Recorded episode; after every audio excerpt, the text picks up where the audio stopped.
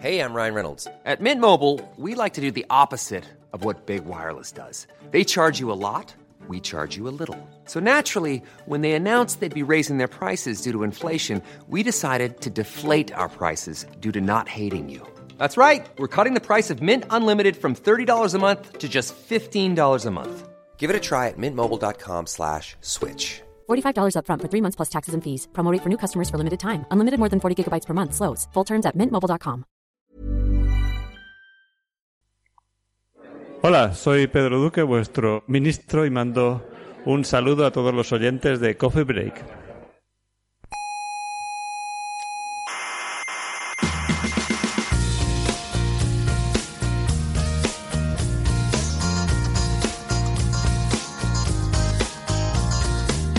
Aquí comienza Coffee Break, la tertulia semanal de la actualidad científica. ¿Sale Maruenda? No, Maruenda no. ¿Y el Ferreras? Tampoco. ¿Y el Eduardo Inda? No, no, ninguno de esos. Es otra cosa. Ya, ya, ya. vaya birria, tertulia. Paco, quita esto y pon la sexta noche.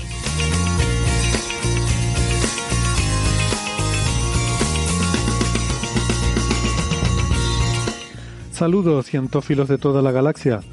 Les damos la bienvenida a nuestra tertulia de cada semana sobre la actualidad de la ciencia. Desde el Salón de Actos del Museo de la Ciencia y el Cosmos de Tenerife, les habla Héctor Socas y esto es Coffee Break, Señal y Ruido.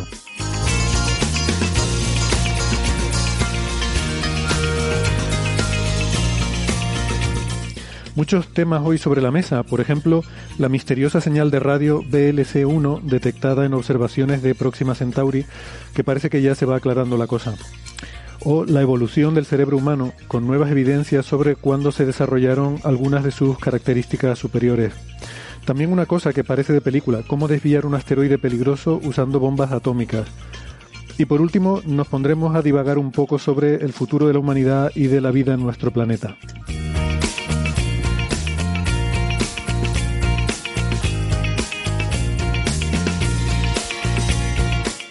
Antes les quiero recordar que además de la radio también estamos en muchas plataformas de internet. Por ejemplo, estamos en Evox, en Spotify, en Google Podcast, en Apple Podcast, en Amazon Music, TuneIn, Lecton y ahora también en Squid App.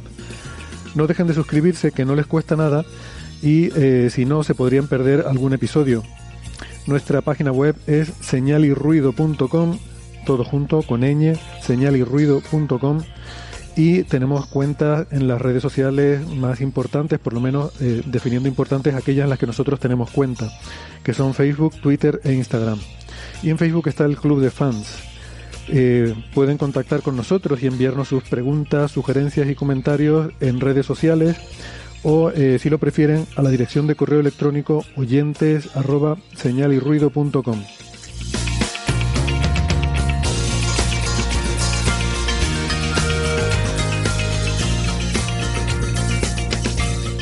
En la radio analógica de toda la vida nos pueden escuchar si viven en Canarias en las emisoras Icoden Daute Radio, Radio ECA, Ondas Yaiza y Radio Juventud.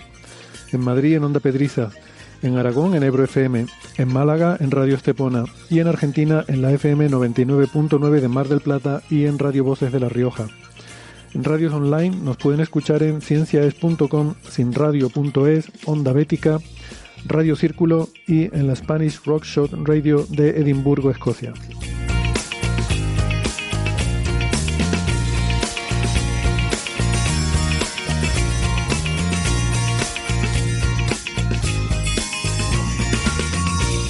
En Valencia, Alberto Aparici. ¿Qué tal? ¿Cómo estás, Alberto?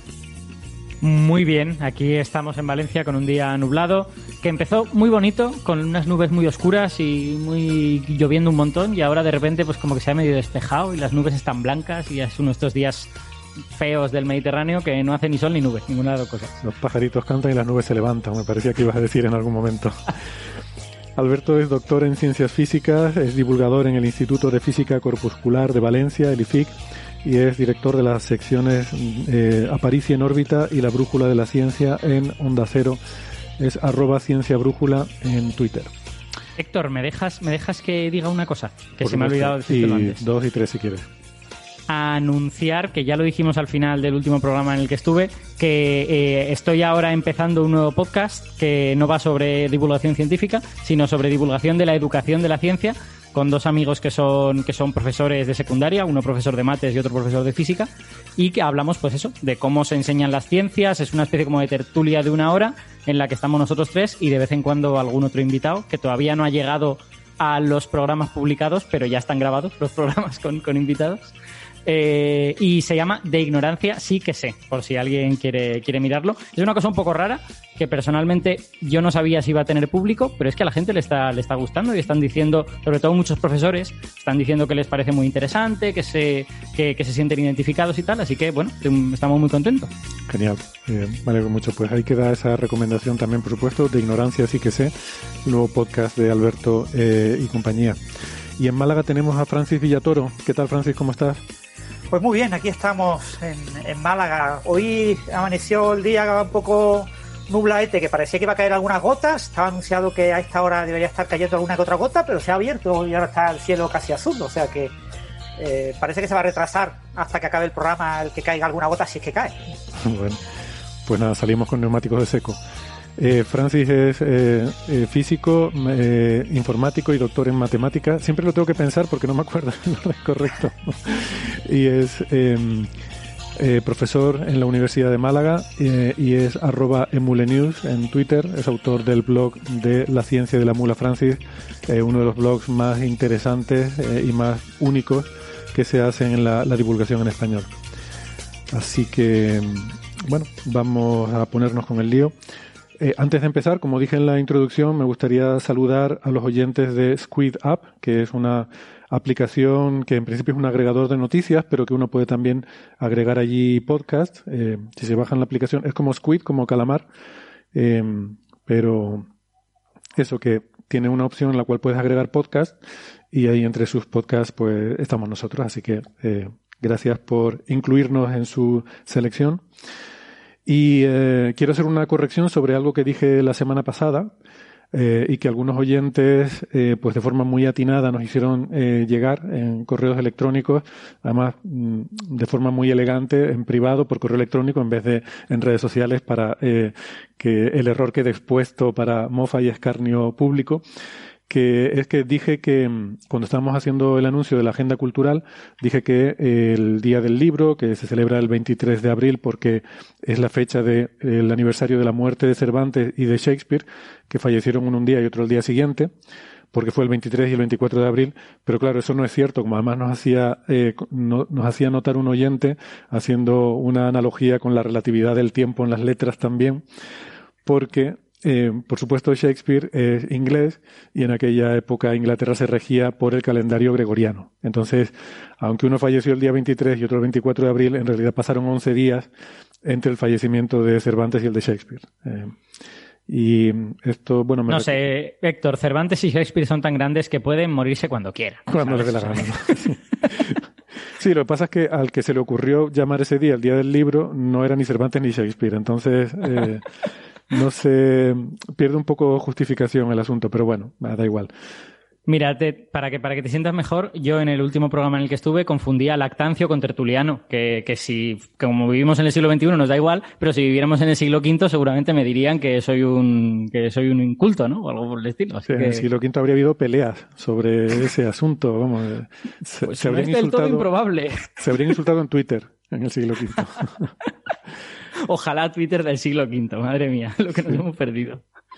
Bueno, eh, esto me viene bien para eh, recalcar, ¿no? A veces hay esta discusión, sobre todo cuando hablamos de Newton y que si, si nació el día de Navidad o no, y yo suelo decir que no, porque es- nació el 25 de diciembre por el calendario gregoriano, eh, perdón, juliano. Creo que lo he dicho al revés, me parece que he dicho gregoriano cuando quería Sí. decir que era el juliano el que tiene, el que tenía Inglaterra, el juliano. Y eh, en realidad, mm, cuando tú haces esa conversión, pues no recuerdo, creo que te sale el día 4 de enero, me parece que sería cuando lo adaptas a nuestro calendario, ¿no? Y bueno, hay gente que dice, no, no, pero si, si ayer era el 25 de diciembre, pues tenemos que considerarlo el 25 de diciembre y tal. Y yo digo, pero no es lo mismo, es como las 4 de la tarde en Japón y las 4 de la tarde en Nueva York, aunque lo llamen los dos las 4 de la tarde, no es al mismo tiempo. Si alguien, si algo pasa a las 4 de la tarde en Nueva York y a las 4 de la tarde en Japón, no es a la misma hora. Eh, hay, no sé, 12 horas o algo así, de- no, bastante más eh, seguramente, o bueno, debe haber una diferencia horaria significativa entre esos dos eventos, ¿no? Y algo parecido pasa con esto de los calendarios, ¿no? Que al final, pues, esto, si, si tú miras el intervalo, que al final es lo importante. Lo importante no es el tiempo absoluto, sino los intervalos temporales. Es lo que es lo que es relevante en física, son los intervalos de espacio y de tiempo pues entre el fallecimiento de Cervantes y el de Shakespeare pasaron 11 días, aunque uno hubiera sido el 23 y otro el 24 de abril. Vale. Al, final habría sido mucho más fácil decir es el día del libro y en este día recordamos a dos escritores muy buenos que se llaman Cervantes y Shakespeare y ya está. Tenía que haber dicho eso y punto. sí, ya está.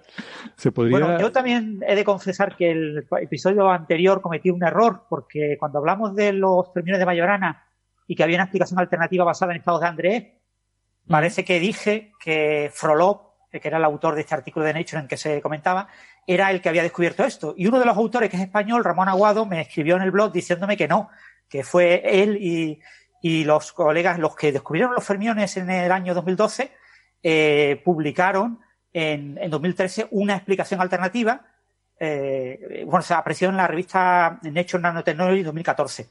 Y, y Ramón nos comentaba que eso, que eh, tenían esa explicación alternativa y que no era el autor eh, sino que eran ellos, ¿no?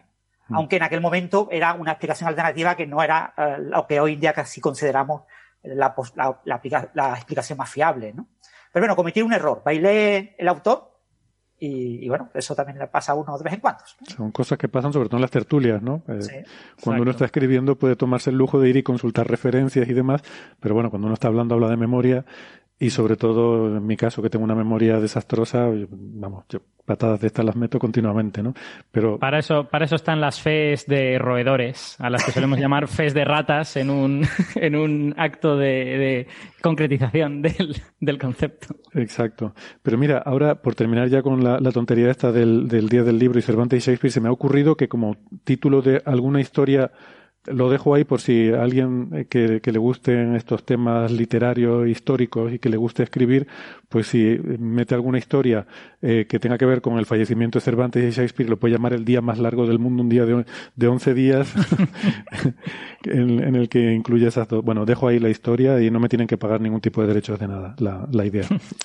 Bueno, pero también hay que recordar que es, eh, los británicos cambiaron al calendario gregoriano en el año 1752 y que la distancia entre ambos calendarios iba creciendo. Entonces, lo ideal sería que ese autor potencial escribiera su obra en, algún día del año 1752. No recuerdo qué día fue en que cambiaron, porque en ese momento sería cuando la distancia era más grande entre ambos calendarios. Correcto, pues sí, estaría bien. Muy bien, bueno, eh, no sé si se han enterado, porque la verdad es que no se ha dicho en casi ningún sitio, pero por lo visto el helicóptero este de la NASA ya ha dado un saltito y ha volado en Marte, ¿no? ¿Pero hay un helicóptero en Marte? No Sí, no, sé si un helicóptero o un dron. Tuvimos una discusión en Twitter sobre ese tema con Daniel Marín y otra gente, ¿no? Sobre qué entendemos por un dron, qué entendemos por un helicóptero.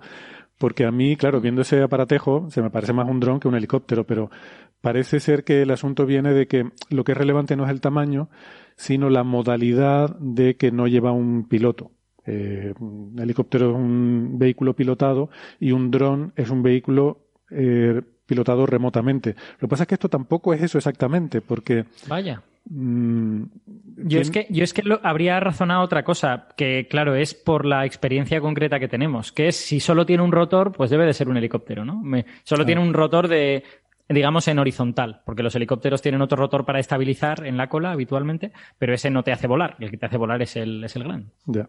Bueno, este tiene dos rotores, pero tú eh, entiendo que te refieres a que estos están en la misma dirección. Los helicópteros tienen que tener uno de cola para estabilizar el giro horizontal, ¿no? No, no, lo que quiero decir es que los drones que compramos nosotros y los utilizamos para hacer tonterías tienen dos rotores que están situados en dos ejes distintos. Están como separados en el espacio. Este tiene dos rotores, pero en el mismo eje. Entonces, como que se parece más a un helicóptero en ese sentido. Sí. Mm. No sé. Bueno, eh, como sea que lo llamemos, pues. O sea, hay que llamarle dron en principio, por no estar pilotado. Eh, no, no, no. Al contrario. Creo que. Bueno, la verdad es que no lo sé cuál fue la conclusión. Yo creo que había, había razones tanto para decir una cosa como para decir la otra. Al final, un poco, creo que es que, es que esto, la discusión ya fue hace algún tiempo. Creo que un poco la conclusión es que helicóptero sonaba mucho más potente que dron. Eh, y entonces, al final, desde un punto de vista de, de imagen, eh, queda mejor llamarlo helicóptero, ¿no? Eh, que es como se lo llama normalmente, la NASA lo llama helicóptero. Um, Yo propongo que le llamemos gachetocóptero, un poco en, en homenaje a nuestra infancia. Bueno, les recordamos que este es un demostrador tecnológico que no tiene en principio utilidad científica, no está previsto que, que, que, desarrolle ningún tipo de, de, función que nos aporte información nueva sobre Marte, sino que es una eh, se trata de demostrar una serie de conceptos de ingeniería que se puede volar de esta forma en Marte para que en futuras misiones, pues quizás esto se pueda explotar de alguna manera para, bueno, pues para poder hacer reconocimiento desde el aire, ¿no? Eh, hemos ido evolucionando, ¿no? De enviar un aterrizador, primero de, poner un aparato en órbita, luego de aterrizar a la superficie del planeta, luego ya el aterrizador se puede mover, ya son rovers que pueden caminar por el, eh, por la superficie, ¿no? Y ahora ya podemos también, eh, también podemos atacar ahora por tierra y aire, es lo que estamos hmm. diciendo. Sí, yo como, como me interesan un poco estas tonterías de si esta es la primera vez que se hace algo o no o algo de esto, estuve mirando y claro, es eh, este, estuvimos incluso teniendo una conversación en el documento acerca de si deberíamos decir que es el primer artefacto que vuela en otro planeta. Y claro, eso es delicado, porque volar han volado un montón, porque simplemente bajar hasta la superficie de, Marte de alguna manera ya es volar. simplemente es volar de manera no propulsada, ¿no?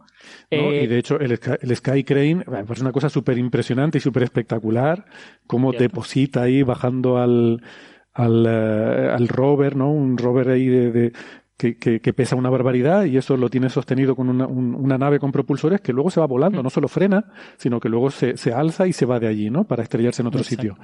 Entonces yo entiendo que es otra cosa diferente, pero a mí me parece mucho más espectacular como efecto intimidatorio sobre los marcianos. Creo que el Sky Crane es mucho más espectacular que ese pequeño helicóptero, ¿no? Entonces mm. yo a mí me interesa eso que tú estás diciendo, Alberto, te voy a dejar que termines el argumento, perdona, pero me interesa más desde el punto de vista sociológico a ver por qué narices tenemos la necesidad siempre de decir que esto es el primer no sé qué para sacarlo en las noticias. Sí, yo creo, yo creo que es por mala influencia de los titulares periodísticos. Estamos tan acostumbrados a ver titulares periodísticos de la primera vez que ocurre no sé qué, el, el más no sé cuántos, parece como que, bueno, incluso a lo mejor habríamos de hablar con Neferchiti si eh, es un problema de que nos hemos criado en un lenguaje indoeuropeo y que por lo tanto tiene superlativo, tiene la noción de el más no sé qué. Eh, y a lo mejor otros lenguajes que no tengan esa noción de manera tan evidente, que no tengan una palabra para ello, pues eh, igual no, lo, no le darían tanta relevancia. Pero en cualquier caso, pues yo creo que es por eso, porque nos hemos criado en una cultura periodística en la que se suelen señalar esas cosas. Pero esto me ha servido para aprender que, que yo creo que lo había leído alguna vez, pero se me había olvidado ya, que en Venus ya volaron globos. Con lo que tampoco es siquiera la primera cosa que llevamos y que se dedica a volar por, por un sitio de, de manera sustentada. Porque hay globos que lo han hecho. Sí, yo creo que lo que han tenido que decir para poder hacer esa construcción sintáctica de es la primera vez que el ser humano hace tal cosa es algo así mm. como es el primer vuelo autopropulsado en la atmósfera de otro planeta. ¿Por qué es importante todo esto? Autopropulsado para dejar fuera esos globos que tú dices en Venus. ¿Vale? Eh, vuelo en otro planeta para dejar fuera la Luna. Porque si no, obviamente los Apolo, a ver, despegaron de la Luna para... Eh, o sea, es la primera vez que despegamos en un vuelo autopropulsado en otro planeta. Entonces, que despegamos es importante para eliminar la Sky Crane. ¿no? Porque la, Sky Crane, desde un punto de vista tal, vuela, pero no despegó de Marte. Entonces tienes que decir que despegó, que es autopropulsado para descartar los globos y que es otro planeta, no otro mundo siquiera, porque si es otro mundo, eh, estaríamos ahí en que si la luna, la luna podría contar como otro mundo. Eh. Incluso los hoppers de, del asteroide Ryugu, los hoppers estos japoneses que lo que hacían era saltar. ¿Cuál es la diferencia entre saltar y volar en un sitio sin atmósfera? Sí, eso decía Michael Jordan en uno de sus vídeos promocionales, ¿no? Que para él saltar es como volar, pero un ratito. bueno, em, entonces con toda esa combinación consiguen descartar todo lo que se ha hecho antes para que esto sea el primer que no sé qué. Que bueno, a mí me parece que lo interesante de esto es que se ha demostrado que funciona mm. y que futuras misiones seguramente llevarán un aparatito de estos, helicóptero, dron, como queramos llamarlo, y que será muy útil. Eh, tuvo sus problemas, ¿no? Eh, no funcionó bien el primer, la primera prueba el- una primera prueba en la que se ponía el rotor sin llegar a despegar, pero se ponía a funcionar a alta velocidad, no, no hizo correctamente el paso de prevuelo a modo de vuelo. Mm. Y entonces primero se pensó en actualizar todo el software, eh, re- reinstalar el sistema operativo, eh, pero luego se cambió la- el plan y se pensó que era menos arriesgado cambiar la secuencia de comandos de manera que sí que hiciera eso. No, no sé exactamente cuál era el fallo con, con la secuencia que había, pero imagino que debe ser algo como asegurarse de que ocurren las cosas que tienen que ocurrir antes de ir pasando al siguiente. O sea, digamos que se cambia simplemente la secuencia que involucraba el paso de un modo a otro. Eh, y esa pequeña, mm, ese pequeño cambio eh, fue suficiente, ¿no? Porque esto se consideraba arriesgado porque había que enviar todo el sistema operativo de la Tierra al Perseverance, que es el, el rover es eh, el que está en contacto con el helicóptero. El helicóptero solo está en contacto con el rover, por eso no se puede alejar más de 500 metros, que es lo que le permite mantenerse en contacto. Y desde el Perseverance se le actualizaría la información o, o los comandos o el sistema operativo, ¿no? Así que aún así se le ha enviado, el rover tiene esa nueva, eh, esa actualización del sistema operativo, si fuera necesario se le, se le pasaría al helicóptero, pero de momento este primer vuelo ha funcionado bien. Hay cuatro más previstos en el próximo mes que irán siendo pues gradualmente, ¿no? añadiendo complejidad. Este fue solamente despegar, subir y volver a bajar, ¿no? 30 segundos. Sí, yo eh, por mi parte creo que desde luego es una buena noticia, siempre es buena noticia que un aparato funcione, pero personalmente el dron que yo estoy esperando que vuele es el Dragonfly cuando lo manden a Titan. Entonces que les haya volado este es buena noticia, quiere El decir que estamos más cerca de que vuele el otro, ¿no? Sí, eh, lo que pasa es que, mm, claro, son cosas diferentes, ¿no? Desde algún punto Sí. de vista, o sea, supongo que Dragonfly es muy complejo y, y que eh, y será mucho más complejo que este, seguramente. Se- Seguramente ni siquiera habrá gente común en los equipos, ¿no? O sea, serán gente completamente distinta y tecnología también diferente. Es que eso te iba a decir porque la atmósfera de Titán es densa. Eh, Sí. Entonces, aquí realmente la duda es que Marte tiene una atmósfera que es el el 1% de la de la Tierra. Eh, a mí, la verdad que me sorprendió mucho cuando empecé a oír que se pensaba poner un helicóptero en Marte, porque digo, pero un poco forzado, ¿no? O sea, y bueno, se puede. Bueno, muy ligerito, eh, cogiendo un poco lecciones de las aves, ¿no? Que lo que hacen es quitarse todo el peso que pueden de todas partes, pues si eres muy ligerito y pones unas alas muy grandes, pues vuelas. Hmm. Eso es. Bueno, y también eh, hemos tenido la noticia, no sé si de hoy o de ayer, que ha empezado a funcionar en la, ahora ya no estoy hablando del helicóptero, sino de la- del propio rover de Perseverance, el instrumento para fabricar oxígeno, el MOXIE, Ajá. Que, mm, su- bueno, pues... O sea que ya hemos empezado la terraformación de Marte. Exactamente, exactamente.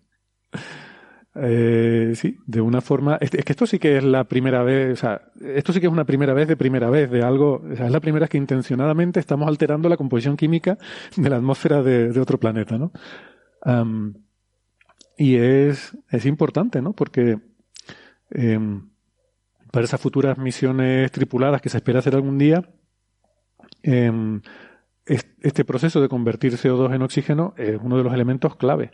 Que esto en principio, pues, bueno, se sabe hacer, pero requiere energía, ¿no? Entonces, Mm.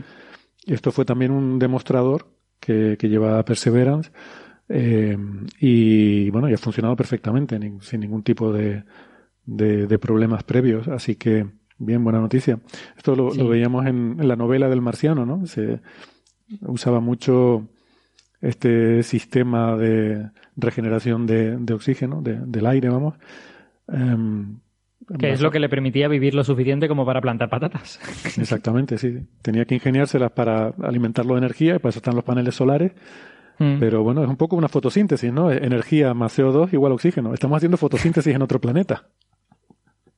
Por cierto, ahora que, eh, ahora que leo el chat de YouTube, eh, acaban de, de- de derrumbar por completo mi argumento de por el que Ingenuity puede ser un helicóptero, porque es que hay helicópteros con dos rotores en dos ejes distintos. Estos helicópteros militares que tienen dos rotores, uno, uno delante y otro detrás, y que son más grandes y pueden ser más grandes gracias a eso. Así que nada, que, que- que no tengo nada claro lo que es un helicóptero.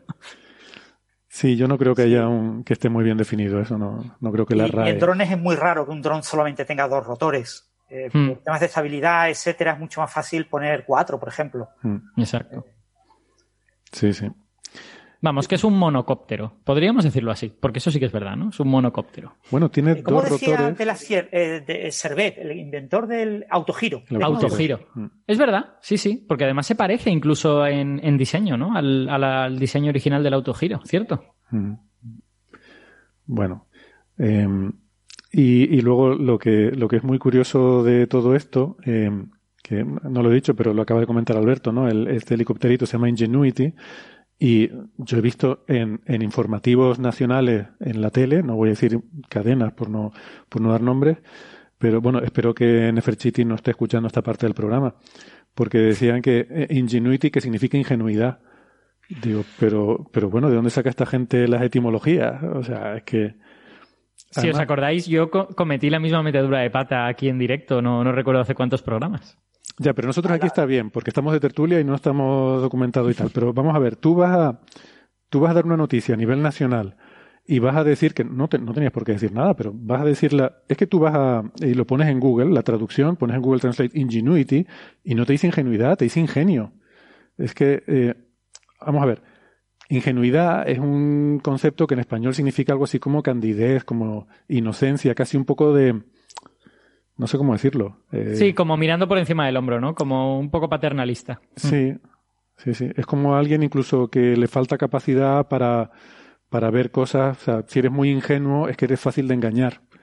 Mm. Entonces, eh, o sea, ¿en, ¿en qué momento a alguien le parece que a la NASA le va a parecer buena idea mm, ponerle algo el nombre, un nombre que evoca que algo es, que alguien es fácil de engañar? Eh, no- no tiene Hombre, también es verdad que en, que en español no es el uso más habitual, pero yo en alguna obra literaria he visto usar la palabra ingenuo o ingenuidad como algo positivo, ¿no? Como, como diciendo que, es una persona muy sincera, ¿no? Que, que es una que no, que no tiene dobleces en ese sentido. Sí, pero es por sinceridad, ¿no? Mientras que el, el sentido aquí original es de, es, es como la misma etimología de ingeniería y de genio. Es de, Mm. tiene más que ver con una capacidad, eh, capacidad de inventar, ¿no? Entonces, yo creo que ingenio es la traducción correcta. O sea, cuando ellos hablan, en inglés se habla del human ingenuity, como del Sí. el ingenio humano. Es que es literalmente eso, o sea, la capacidad humana de inventar soluciones. Mm, Es una, es una capacidad intelectual. Entonces, yo- yo creo que la traducción correcta es ingenio. Y además es que, insisto, es que lo buscas, o sea, cuando llega a un nivel que simplemente buscándolo en Google te da una respuesta mejor que la que, que la que tú pones, mm, eh, en fin. Que, Lo, lo más probable, o sea, yo no estoy en la cabeza de los periodistas y no sé por qué dice las cosas una persona a la que no conozco, pero, pero yo creo lo más probable es que no estuviera en el guion y el periodista en ese momento decidiera embellecer el guion, pues diciendo lo que significaba o algo por el estilo y metiera la pata precisamente por eso, porque efectivamente si lo buscas enseguida encuentras cuál es la traducción de la palabra. Mm, A lo que yo estoy aludiendo es el, el- el típico reportaje en informativos que está guionizado. O sea, está básicamente el periodista está leyendo un, un guion. Entonces, bueno, no sé. Pues sí, entonces ahí es no, no comprobar probablemente, porque en esos reportajes sí que suele ser una lectura del guion bastante, bastante literal. De todas formas, hoy en día, como escriben los guiones tan rápido, hemos visto cantidad de ejemplos de en subtitular eh, de manera completamente incorrecta. Eh, Vemos que todos lo hacen tan rápido y tienen, es tan importante la urgencia, no es tan importante contar la noticia tres minutos después en lugar de cinco minutos después que muchas veces eh, se cometen muchísimos errores. Sí, yo es recuerdo, eh, es, es célebre en mi vida humana cuando, cuando los neutrinos superlumínicos de ópera, cuando aquello que ópera, que resulta que al final los neutrinos no viajaban más rápido que la luz, pero durante unos meses hubo una cierta discusión y tal, hubo un telediario que dijo que eh, cuando ya se descubrió que había sido un error de ópera, que como los neutrinos no viajaban más rápido que la luz, que ya el LHC no servía para nada. Que, que para qué nos habíamos gastado 5.000 millones de euros si resulta que los neutrinos no van más rápido que la luz. Y yo lo estaba viendo y estaba flipando en colores. Esa historia la habría escrito Sabine. Sabine Hosenfelder. Pues igual, no sé. Bueno, el- el- como era la fuente, pues mucha gente confundía ese tipo de cosas. ¿no? Claro, pero, pero es, eso es realmente como un trabajo mal hecho, ¿no? que Porque es también hacer una es- afirmación muy gruesa es que podrías darte cuenta muy rápidamente que es una afirmación errónea, ¿no? Es, Sí. es un trabajo mal hecho ahí. Pero y bueno, también y es en verdad realidad que- tampoco era el LHC, porque era el SPS, justo el acelerador que está eh, de la- antes de, de las etapas de aceleración. El que entra a LHC Exacto. era el que se puede desviar para llevar al blanco de grafito y emitir los neutrinos. Claro, en este porque- caso fue que, que un fact-checking no te estropee una frase bonita. Sí, eh, si lo hubieran lanzado de- desde el LHC, el LHC sí que podría ser neutrinos superlumínicos, porque para eso es grande y potente, pero Claro, claro. es más rápido. Pero el, el pobre SPS no, no da para tanto. Bueno, si quieren, pasamos de tema. ¿O, Sí. o tienen alguna Sí. ingenuidad más? Vale. Bueno, eh, me gustaría comentar un poco lo de la señal BLC1, eh, si les parece como siguiente punto del orden del día, porque, bueno, la estuvimos comentando aquí como algo interesante, ¿no? Me pareció muy intrigante porque sigo un poco est- estos temas de SETI y, esta noticia, bueno, tuvo mucha repercusión en medios de comunicación. Les recuerdo que fue esa noticia en la cual eh, un grupo de investigadores usando el radiotelescopio de Parkes de, en Australia, radiotelescopio uno de los más grandes del mundo, creo que son sesenta y pico metros de diámetro, pues están, estaban haciendo observaciones de la estrella Próxima Centauri, que es la estrella más cercana que tenemos, que sabemos que tiene un planeta rocoso en zona de habitabilidad, o sea que es un sistema que ha recibido mucha atención últimamente, y además en esa estrella se han detectado superfulguraciones estelares muy violentas. Entonces, este equipo, que es parte de- del equipo de la iniciativa de Breakthrough Listen, eh, aunque es originariamente un, un equipo de, de, fin, de un instituto con, objetivos de, de SETI, de búsqueda de inteligencia extraterrestre, ellos están haciendo observaciones de estas fulguraciones en Próxima Centauri. Y de hecho, bueno, sacaron o, o tienen un paper, eh, no sé si enviado o que ya está, o que ya está aceptado, pero bueno, eh, sí que detectaron fulguraciones eh, y tienen resultados interesantes. Y bueno, pues tienen un paper sobre eso y tal.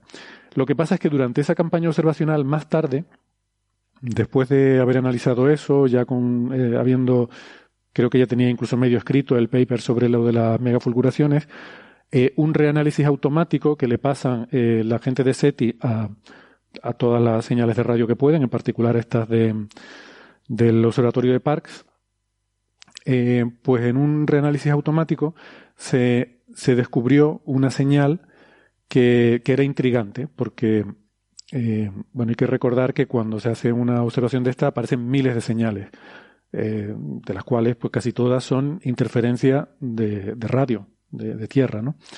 Eh, entonces, pues eh, tienen algoritmos que intentan descartar cuáles son estas señales que son obviamente interferencias, porque al final un radiotelescopio no deja de ser una antena y tiene que ser muy sensible para poder ser sensible a ondas de radio que vienen del universo, de distancias de años luz. Entonces, algo que es tan sensible como para pillar una señal de años luz de distancia, pues un teléfono móvil que haya por ahí cerca, eh, un coche que pase, un satélite, todo esto te puede estropear, incluso dentro del propio observatorio, eh, la instrumentación electrónica que tengas genera eh, interferencia de radio.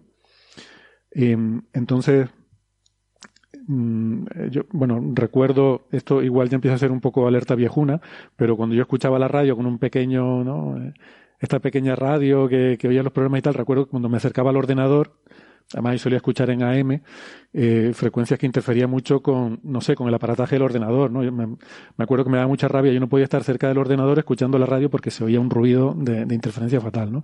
Entonces, ¿Sabes, ¿Sabes qué otra cosa se puede escuchar y es muy bonito con una radio AM? ¿el qué? Los relámpagos. Es Ah. muy guay. Si tienes un coche con una radio AM y estás en medio de una tormenta, una tormenta, no hace falta que veas muchos relámpagos. Tú pones la AM en una, en una frecuencia que no tenga ninguna, ninguna emisora y vas oyendo.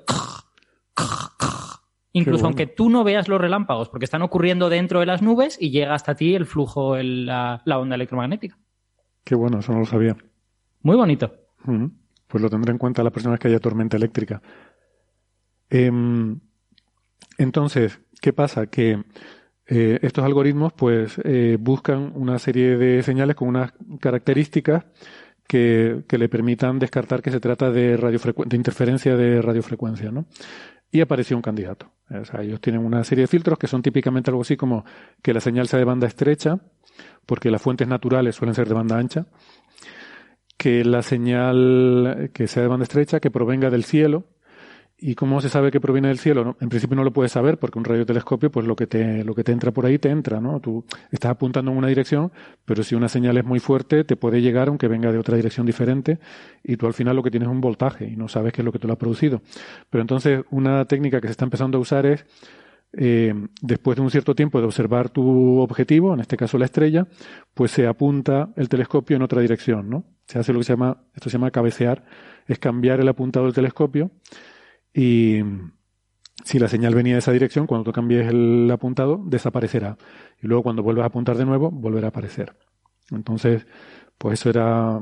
Eh, esos son sobre todo los dos criterios más importantes que resulta que mm, esta, mm, bueno, que, los algoritmos encontraron una señal que sí cumplía esos criterios, que era de banda muy, muy estrecha, de unos pocos hercios de ancho de banda, y que cumplía ese criterio de que cuando tú apuntabas en la dirección de Próxima Centauri se veía la señal, cuando apuntabas en otra dirección dejaba de verse, volvías a apuntar, se volvía a ver y así.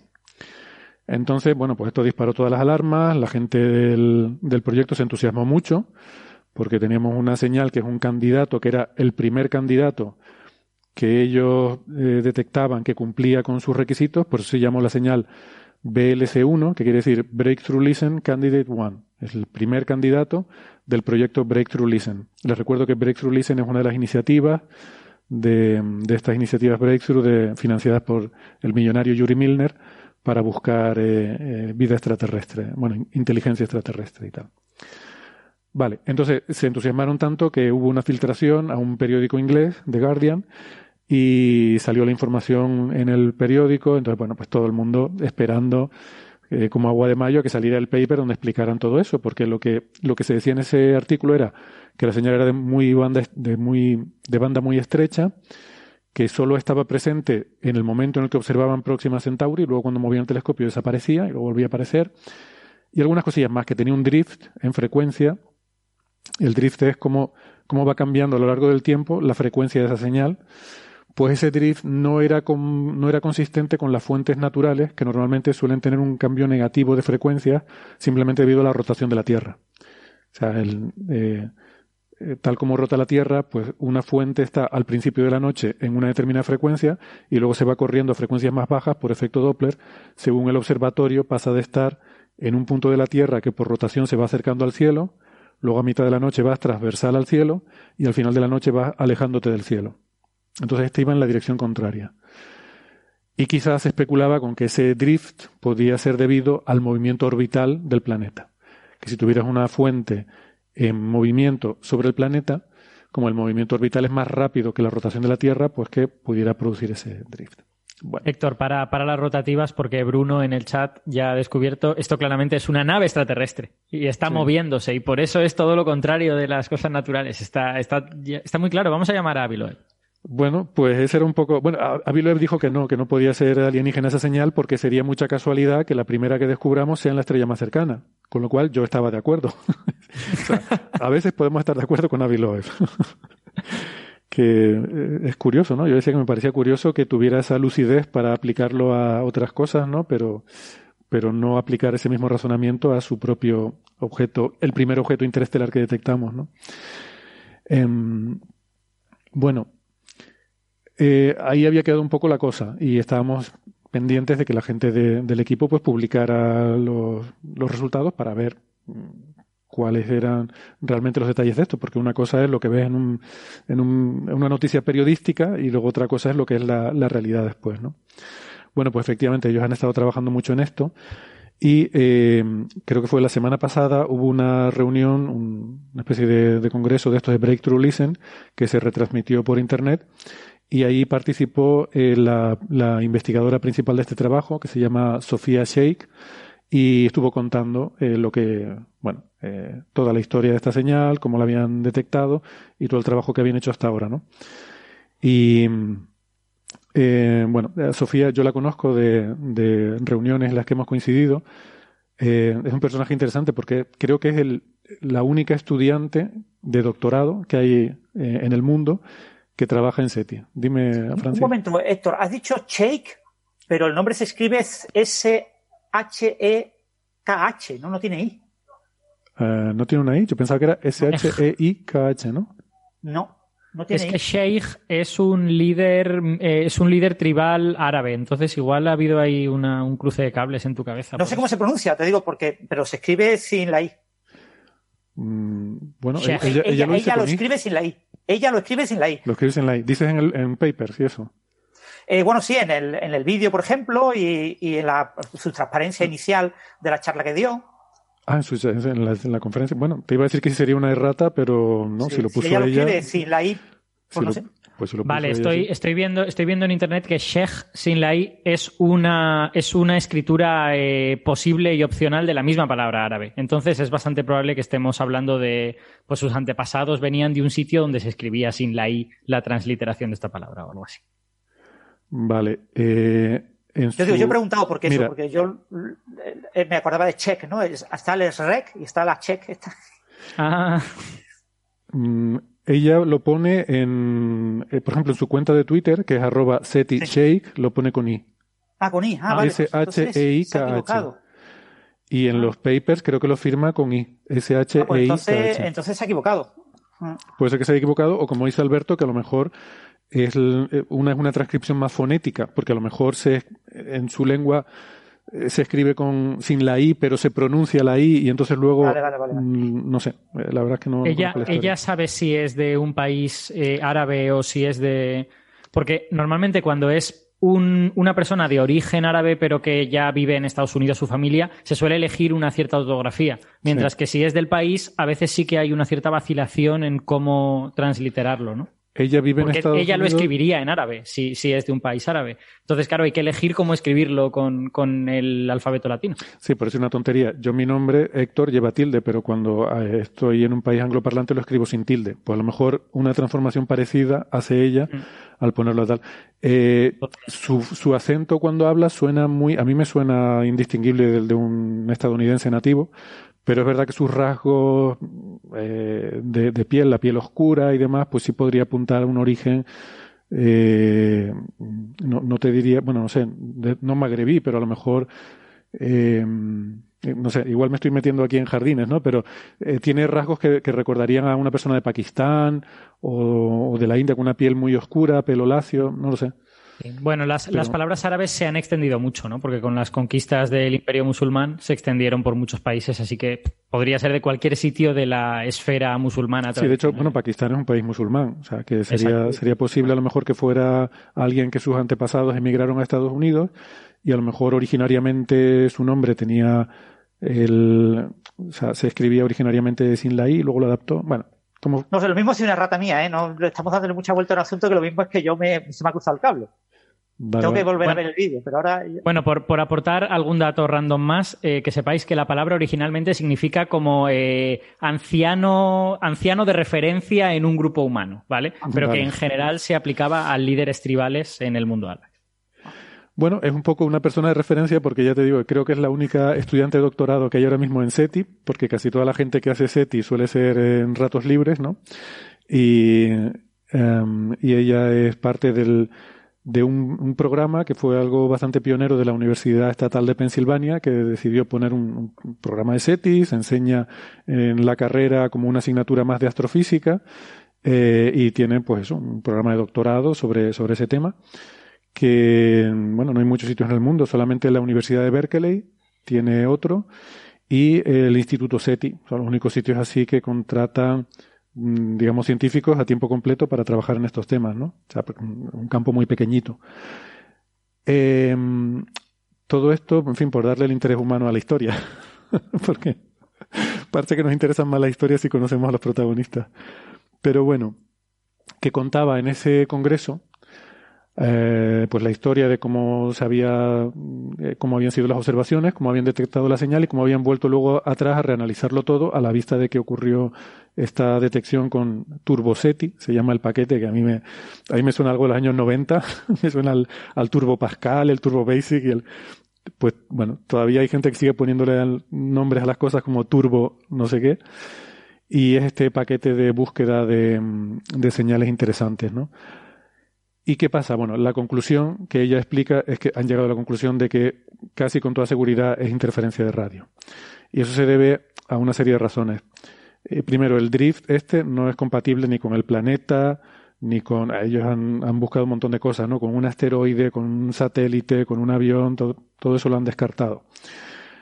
Han visto que eso de que cuando apuntas a la estrella está la señal y luego dejas de apuntar y la señal se va, esas observaciones de calibración, hay una, la última que hicieron al final de, de esa observación de, de, ese día, el día en el que se registró esa señal, en la que parece que está. Quiero decir que son como dos sigma o algo así, no, es concluyente, pero si tú miras la, la, imagen, ves la línea de la señal y ves como que continúa dentro de, extendiéndose dentro de la zona donde no debería verse. Eh, entonces, piensan que es posible que la señal siga estando ahí al apuntar lejos. Lo que pasa es que es muy débil, la señal es muy débil y es posible que en el movimiento entre que apuntas a un lado y otro sea suficiente como para que se deje de ver con claridad en, muchas situaciones, pero que probablemente está en esa, en esa parte. Y luego, según han ido mirando otros días, resulta que han encontrado, esto es lo más importante, han encontrado muchas, no sé cómo decirlo en español, muchas réplicas. La señal está repetida, es parte de un, conjunto, una, familia de muchas señales idénticas en otras frecuencias que el, algoritmo las ha filtrado, porque sí son claramente interferencias. Y de hecho, esas otras son más fuertes y sí aparecen en la observación de la estrella y en las observaciones de calibración, ahí se aparecen claramente, ¿no? Y esto de estas réplicas en otras frecuencias, esto es característico, aparece en, el análisis de señales cuando tú tienes, eh, me voy a meter un poquito en, teoría de señales, pero eh, es habitual que eh, cuando tienes, por ejemplo, dos señales que, que, se acoplan, que interactúan, es habitual que aparezcan estas réplicas ¿no? de eh, bandas laterales, se llaman a veces, eh, de señales unas en otras. Por ejemplo, por, eh, un ejemplo muy sencillo es cuando tú modulas una señal. ¿no? Pensemos en, en la radio AM. Tú tienes una voz humana, que es una señal que está en frecuencias de cientos de hercios, y tienes una portadora, que es la señal en la que la vas a transmitir, que puede ser, pues yo que sé, megahercios o algo así. Eh, entonces, tú lo que haces es multiplicarla. La modulación de amplitud es simplemente multiplicar esas dos señales. Eh, cuando tú multiplicas dos señales, eso en el, en el espacio real, digamos, el espacio de, de, tiempo, tú lo que haces es multiplicarlas en el espacio transformado de frecuencias, las transformadas de Fourier, eh, lo que estás haciendo es una convolución de esas dos señales. La, operación equivalente. Perdón el que no esté familiarizado con, esta, con estas ideas, pero va a ser muy rápido.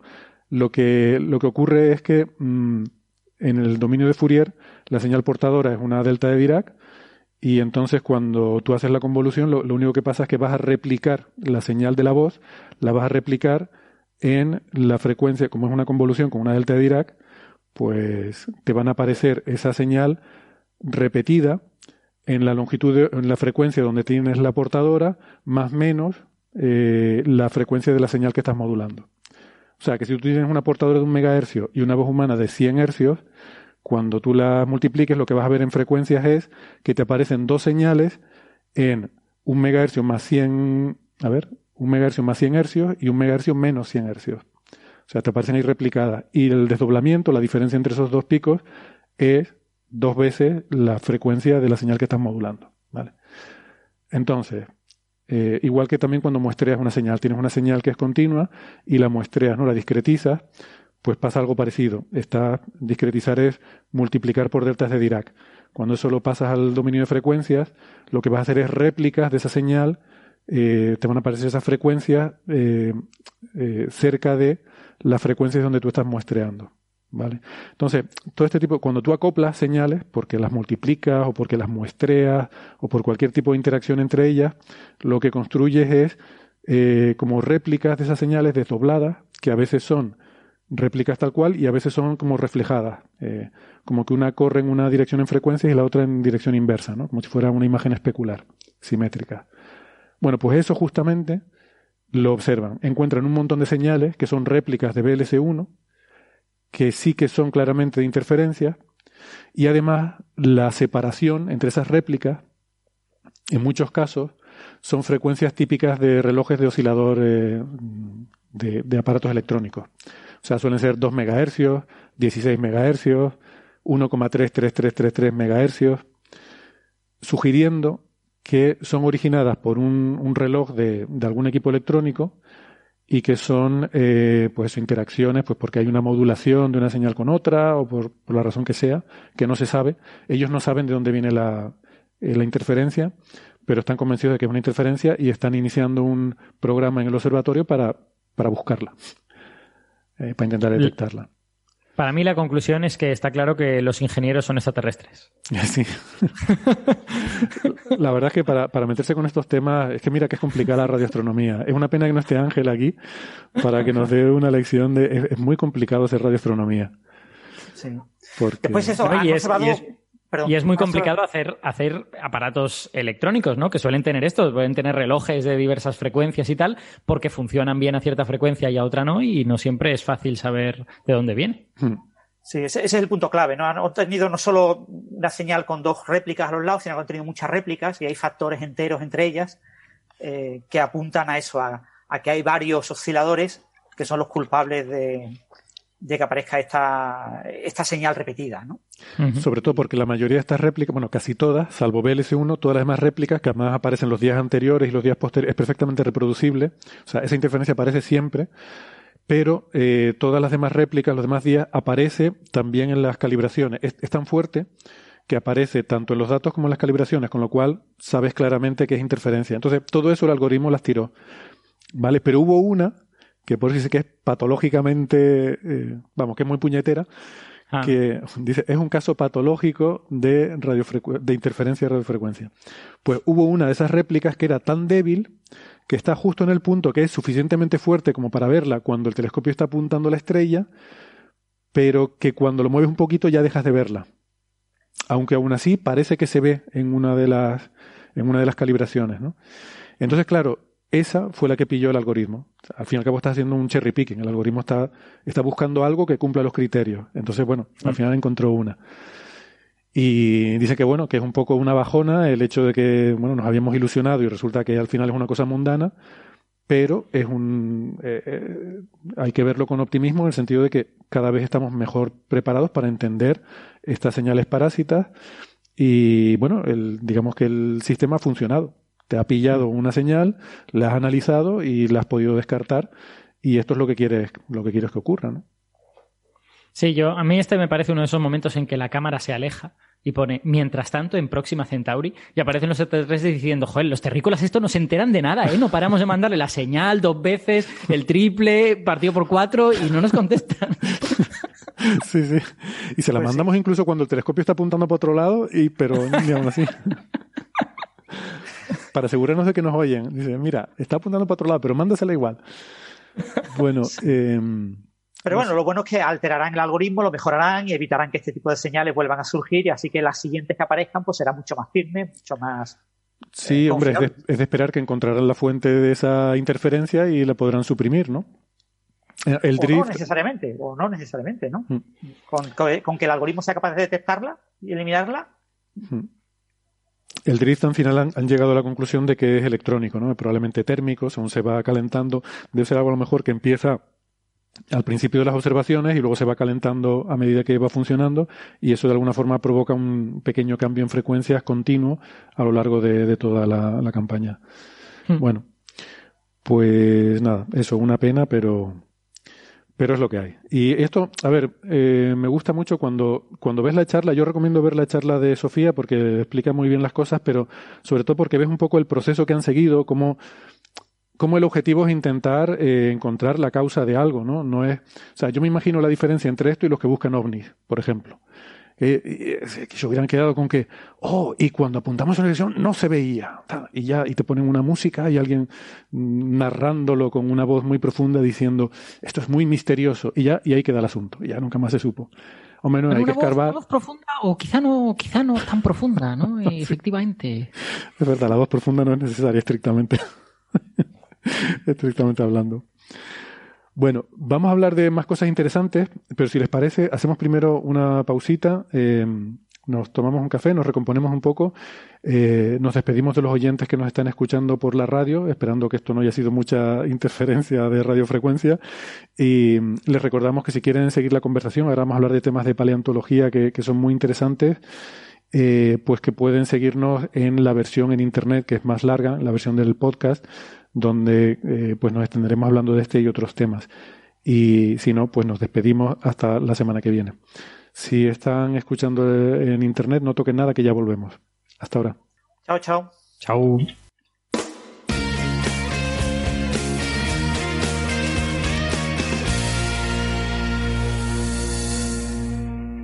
Muy bien, gracias por seguir acompañándonos. Eh, ha salido un artículo en Science eh, sobre evolución humana. Eh, un artículo, la autora principal se llama Marcia Ponce de León, eh, de, creo que de un instituto en Suiza, si no recuerdo mal.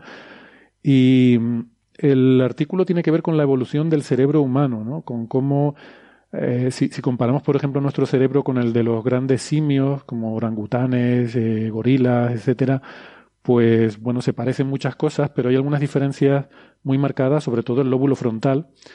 Y mm, en este artículo eh, presentan un estudio eh, de las primeras especies humanas, cómo ha evolucionado, o sea, eh, no se sabe cómo ha evolucionado nuestro cerebro, ¿no? Cómo ha cambiado, en qué momento se produjeron esas diferencias con el de, con el de estos otros primates, en qué momento de la evolución, si todos los homos, todas las especies de homo ya eh, ya, digamos, tenían esos lóbulos frontales desarrollados o si eso fue algo que vino después. Y aquí arrojan luz sobre ese tema. Creo que, Alberto, tú lo comentaste en la radio, ¿verdad? Este artículo. Sí, yo, yo es que a mí me, ha gustado mucho este artículo, me ha parecido muy interesante porque creo que te permite como mirar por, un, por una cerradura a algo que es muy difícil de ver, que es la evolución de un órgano blando como, como el cerebro. Eh, claro, el cerebro nos, nos interesa especialmente porque tiene que ver con la inteligencia. Nadie se preocupa especialmente porque no conozcamos muy bien la evolución del estómago de, de, no sé qué animal. Pero que es verdad que la conocemos muy poco o nada, porque los órganos blandos no, no fosilizan y entonces no, no te enteras de cómo evolucionan. Pero claro, el cerebro es una de las piedras angulares que, que, se supone que ha hecho que los humanos seamos humanos, ¿no? Entonces, claro, el cerebro eh, tiene la ventaja de que está metido, está encapsulado dentro de una cavidad que sí es dura, ¿no? Al contrario que el estómago. Exacto. Exacto, efectivamente. Entonces, este, este artículo lo que hace, y eso tampoco es nuevo, esto, esta técnica ya se venía utilizando, lo que han encontrado en este artículo es una eh, signatura muy clara y muy útil en este sentido. Lo que hace este artículo es utilizar las marcas que el cerebro deja en la parte interior del cráneo para intentar ver cómo ha ido evolucionando el cerebro en las diversas especies. Eh, y para entender esto, bueno, todos tenemos en la cabeza que... Un cráneo. Sí, exacto. Todos tenemos en la cabeza un cerebro y ese cerebro sabemos que tiene como una especie de subidas y bajadas, ¿no? Las circunvoluciones, esta especie como de, como de pliegues que tiene el cerebro que están separados por surcos, ¿no? Entonces, el, esta geografía en forma de, de, circunvoluciones y surcos nos permite como mapear el cerebro, ¿no? Y decir, pues mira, esta región es muy grande porque entre el surco no sé qué y el surco no sé cuántos hay no sé cuántos centímetros. Entre este otro hay no sé cuántos centímetros. Entonces, lo que a nosotros nos gustaría realmente es tener ese mapa del cerebro, pues de un Neandertal o de un Homo habilis o de, bueno, o ya puestos de un dinosaurio, también estaría bastante bien. Eh, eh, entonces, ¿qué es, lo que, ¿qué es lo que hacen en este artículo? Lo que hacen es aprovechar que algunos de esos surcos dejan marca en la parte interior del cerebro para observar algunos cambios en el cerebro de especies primitivas de, del género Homo.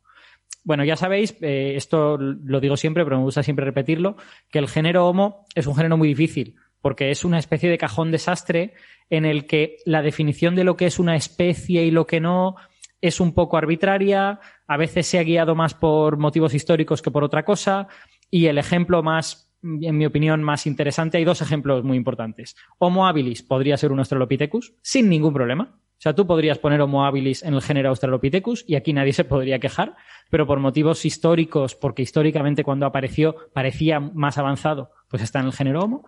Y la segunda es Homo erectus. Homo erectus, que es súper interesante porque es una especie con una vida muy larga. Vive entre hace dos millones de años, cuando aparece en África, y hace cien mil, cuando desaparece en el sudeste asiático, en Java.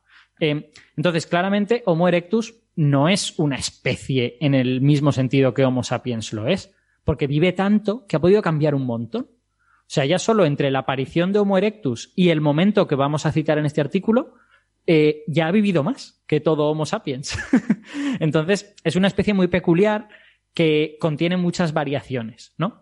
Entonces, eh, lo que hacen en este artículo es analizar diversos cráneos primitivos de Homo erectus y comparan con eh, cómo es el cerebro de grandes primates, sobre todo gorilas, orangutanes, y cómo, cómo son otros cráneos de homos posteriores. Eh, sobre todo neandertales, Homo sapiens primitivos y al- algún Homo erectus también, también posterior. Eh, entonces, esto, por desgracia, no se puede hacer a nivel de todo el cerebro. O sea, el mapa, este mapa del cerebro que querríamos tener no lo tenemos, ¿vale?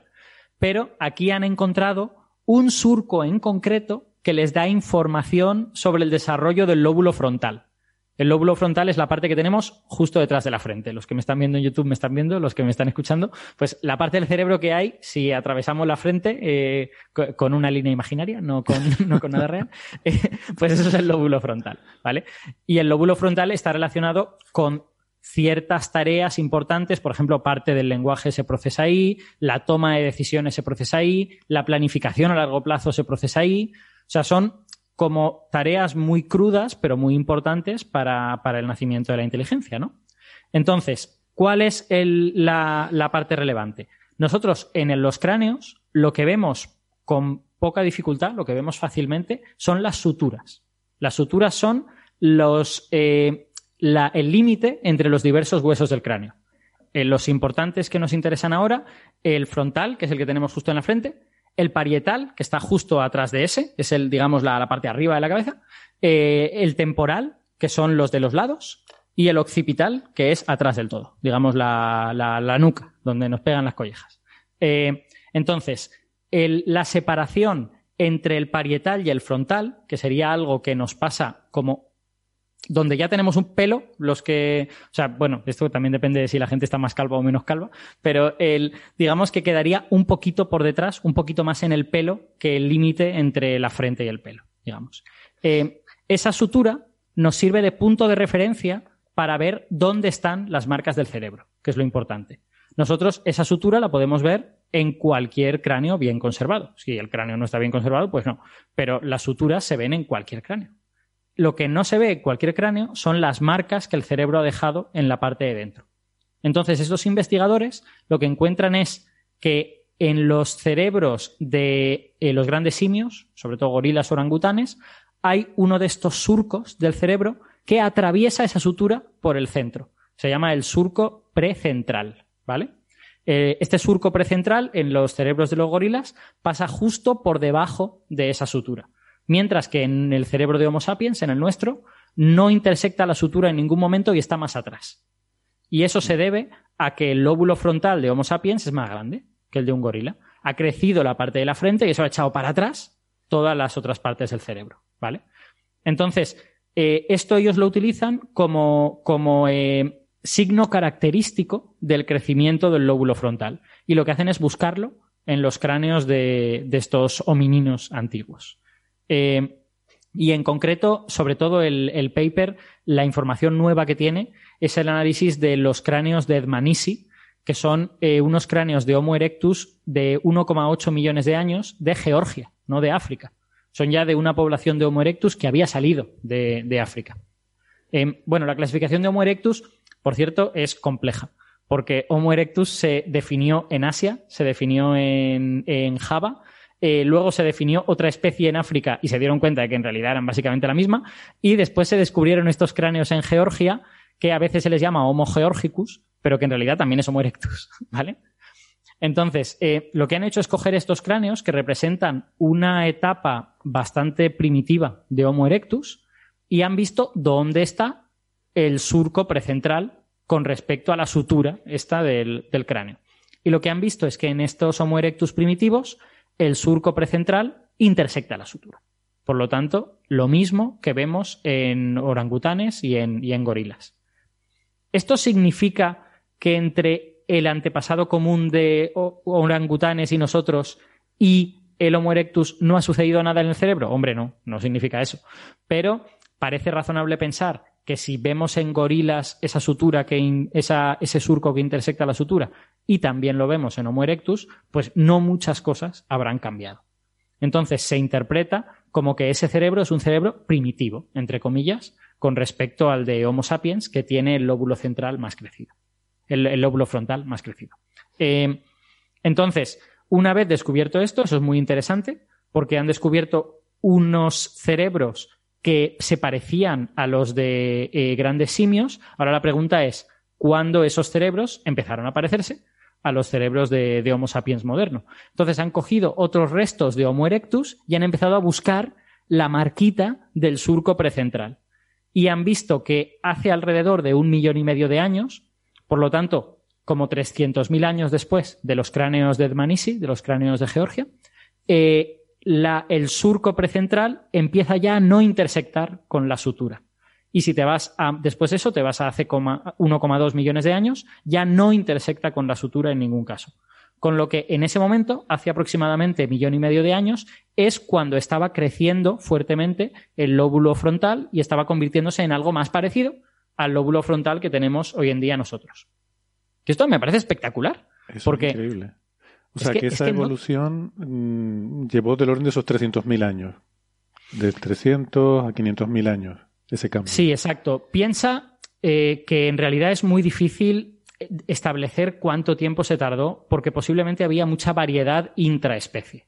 Es decir, en, claro, nosotros tenemos los cráneos que tenemos y representan un muestreo bastante imperfecto de lo que Homo erectus era. Entonces es perfectamente posible que a la vez convivieran poblaciones de Homo erectus con un cerebro más primitivo anatómicamente y poblaciones de Homo erectus con un cerebro anatómicamente más moderno. Eso es perfectamente plausible y probablemente ocurrió. Hmm. Entonces, lo que se hace es, con los cráneos que tenemos, en los que podemos ver el surco, porque el surco no se ve en todos los cráneos, pues establecemos esta, esta cronología. Y parece que el momento clave es, pues eso, alrededor de 1,5 millones de años. Quizá empezó un poquito antes, quizá culminó un rato después, pero se ve claramente y además, gracias precisamente a que tenemos cráneos de Homo erectus de muchas épocas distintas, podemos ver esto. Pero a la vez hay que tener cuidado porque ahí se establece un sesgo. La mayor parte de los cráneos de Homo erectus que tenemos posteriores a hace como 1,7 millones de años, o bien son de África, o bien son de Java. Hay muy pocos cráneos de Homo erectus de otro sitio. Y Homo erectus ya estaba en otros sitios del mundo, como muestran los cráneos de Georgia, ¿no? Entonces, realmente nuestra información en ese sentido es incompleta. Vemos que efectivamente parece que la evolución del cerebro empezó en África, porque se ve en, algún cráneo africano que ese surco ya no intersecta tanto con la, con la sutura. Luego se vuelve a ver en los cráneos del sudeste asiático y no estamos muy seguros de lo que ocurría en poblaciones de otras partes del mundo que debía de haberlas. Incluyendo Europa, por ejemplo. O sea, no, no sé cuál es el Homo erectus más antiguo que se ha encontrado en Europa. No creo que sea de esta, de esta época. Debe de ser bastante posterior. Debe de ser más bien alrededor de hace un millón de años. Pero es posible que hubiera Homo erectus en esta época en Europa y no tengamos fósiles de ellos. Claro, tendemos a ver estas cosas como una línea temporal continua, pero realmente no es una línea, son, es un árbol en lo que diferentes ramas tenían diferentes características y nosotros pues tenemos una muestrita aquí, otra muestrita allá y con eso nos hacemos una composición, ¿no? Y sobre todo, eh, es muy importante en Homo erectus. A mí me encanta esta especie, porque es muy compleja, sucedieron muchas cosas. Pero hay que pensar que solo en el tiempo que estamos diciendo, entre los cráneos de Georgia y cuando ya se observa claramente un lóbulo frontal más desarrollado, porque el surco y la sutura no intersectan, en, en ese tiempo ya pasa el doble de lo que ha vivido Homo sapiens. o sea, es que es muy largo el tiempo y, y han pasado muchas cosas en esa época. Esa, esa época, de hecho, coincide con las primera, el primer uso del fuego de manera consciente, que, bueno, hay mucha discusión al respecto de cuándo fue, pero digamos que se puede trazar a hace 1,7, 1,6 millones de años y se va, luego se va viendo que cada vez se utiliza de manera más, más común y se suele dar por domado el fuego, entre comillas, ya hace menos de un millón de años. Pero es evidente que se venía usando desde hace mucho antes de eso. Entonces, ¿cuál fue la influencia de estos desarrollos en el cerebro en este tipo de habilidades? Pues es algo que habrá que ir mirando a medida que tengamos más datos, pero va a ser muy difícil de, hacer. Los, los, autores de este artículo hacen una cosa que me parece eh, como muy sugerente, no sé, no sé, si decir que es algo más que sugerente. Eh, en, la, en la industria lítica de Homo erectus, es decir, en la tecnología de aparatos de piedra que ellos hacían, se ve un cambio. Industria lítica. Es que me encanta. Es que se llama así. es, un nombre muy bonito, pero que si no te explican lo que es, parece que sean palabras un poco, un poco arcanas, ¿no? la industria lítica. La industria lítica. Para decir que hacían cosas con piedra. Pero bueno. Eso es. Básicamente, la, la, la morfología de los instrumentos de piedra que utilizaban se ve un pequeño cambio que emerge de África hace 1,7 millones de años. los primeros aparatos de piedra se llaman de modo 1 y los segundos de modo 2. Los de modo 1 se siguen usando en muchos sitios del mundo, porque recordemos que las primeras poblaciones que salen de África usaban el modo 1.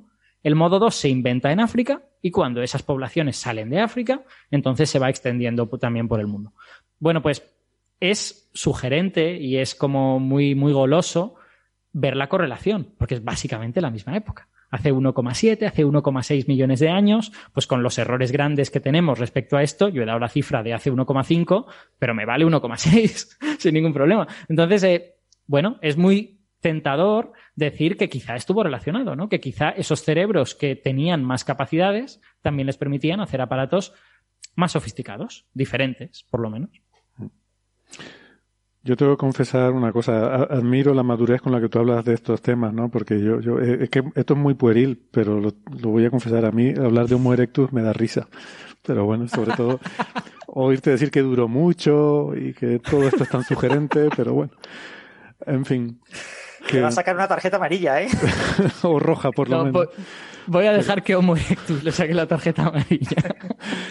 pero eh, una pregunta, esto no sé si, supongo que tenemos más registros de cráneos que de cosas como manos, ¿no? Porque siempre eh, nos han dicho los paleontólogos esto de que seguramente el desarrollo del cerebro fue muy unido al desarrollo de la mano, del pulgar oponible, de la capacidad de manipular objetos y de crear herramientas. Em, supongo que no, no podemos correlacionar esto con el desarrollo de la mano, no tenemos tantos, tantas muestras. Yo creo que de lo que más tenemos en general son falanges y dientes. Falanges y dientes hay en gran cantidad. Manos articuladas, sospecho que pocas son muy pocas. manos desarticuladas por completo y esparcidas a lo largo de 10 metros cuadrados, pues a lo mejor tenemos unas cuantas más. Eh, no, es muy difícil eso, efectivamente. Y, los cráneos no son, no son especialmente abundantes tampoco. ¿eh? Los cráneos, eh, no sé si será porque se aplastan y se terminan convirtiendo en trocitos pequeñitos, porque tienen dentro un cerebro que es muy goloso y a los animales les puede gustar mucho porque hay mucho alimento en, el, en un cerebro, mm. pero la verdad es que los cráneos no son particularmente abundantes. Mm. Entonces, creo que es muy difícil hacer esa correlación ahora mismo. A lo mejor si alguien hace un trabajo muy, eh, muy eh, dedicado, de recoger lo que sabemos de la articulación de la mano y todas estas cosas, a lo mejor se podría hacer algo, pero no parece que sea un trabajo evidente, que, vaya a salir pasado mañana, digamos. Hmm, hmm. Sí, estaba pensando en lo que dices, ¿no? De que igual el cerebro es frágil, el cráneo es frágil porque tiene un hueco grande dentro, ¿no? Entonces, no es lo mismo pisar un hueso que lo, pisas y está apoyado en algo firme que pillar un pisar un cráneo y, claro, tiene un hueco, ¿no? lo, aplastas, ¿no? Fácilmente. No solo eso, es mucho más difícil enterrar un cráneo porque es tridimensional. Claro. Una mano es plana, por lo menos, y se, se le echa encima una cosa, pues mira, ya nadie la ve. Pero un cráneo es tridimensional, entonces enseguida va a quedar a la vista. Vale. Muy bien. ¿Alguna cosilla más que comentar sobre esto? No sé, a mí, a mí me parece espectacular y yo animo mucho a los oyentes a que busquen información sobre Homo erectus porque es súper interesante. O sea, es que, que, piensen que estos señores seguían viviendo en Java hace 100.000 años. Y hace 100.000 años había Homo sapiens por el mundo porque ya habían salido algunas poblaciones de Homo sapiens, nosotros no. O sea, nosotros no somos hijos de esas poblaciones, pero había poblaciones de Homo sapiens que habían salido de África. Había neandertales por el mundo y había Homo erectus en África y estaban los denisovanos. O sea, que esa época, hacer un viajecito hace 120.000, 130.000 años, ir por ahí entrevistando a la gente, por favor, eso cuando tengamos una máquina del tiempo hay que hacerlo. Neandertales por el mundo suena totalmente a programa de televisión. Sí. no, y bueno, ahora han sacado un libro, ¿no? De hablando un neandertal con un Homo sapiens. Lo ha sacado Arzuaga, ah, pues, ¿no? No, no, no, no lo conozco, no lo conozco. No, Bermúdez de Castro, Bermúdez de Castro con un periodista. Y, yo no lo he leído todavía. Lo ha salido hace poco. Claro, a veces es que pensamos que nos imaginamos ahí eh, una especie de sabana con cinco o seis grupos y un grupo de erectus, un grupo de, de, de, de, eh, de diferentes tipos de homínidos y homininos y en realidad estaban separados por miles de kilómetros, ¿vale? Unos estaban en el sudeste asiático, otros estaban en, España, en la península ibérica, otros estaban en el, centro de África, en el sur de África, o sea, mm. que era muy complicado y estaban muy separados unos de otros. Y yo creo, yo creo que otra cosa que también es que hay que decirlo todas las veces que podamos, es lo importante que es la variedad intraespecie. Es decir, que tendemos a pensar Homo erectus es esta cosa, o Neandertal es esta cosa, o Homo sapiens antiguo es esta cosa. Y luego, en realidad, dentro de esos mismos grupos había una variedad grande. Mm. Y, te encuentras con cosas como Homo naledi, que Homo naledi tiene unas manos súper modernas y un cráneo súper antiguo. Entonces dices, ¿por qué sucede esto? Pues a lo mejor sucede porque los, los límites entre especies no eran tan restringidos como nosotros pensamos Seguramente porque tenemos pocos fósiles. Y si tuviéramos un muestreo más representativo de las poblaciones, pues veríamos que a lo mejor las poblaciones que vivían en África hace dos millones de años, pues igual eran mucho más variadas de lo que tenemos en mente. Hmm. Sí, ese es el gran sesgo que tenemos, que tenemos muy poquitos huesos y muy dispersos y muy mal conservados en general. O sea que hmm. muchas de las especies que consideramos diferentes podrían ser la misma especie. Exacto. Hmm.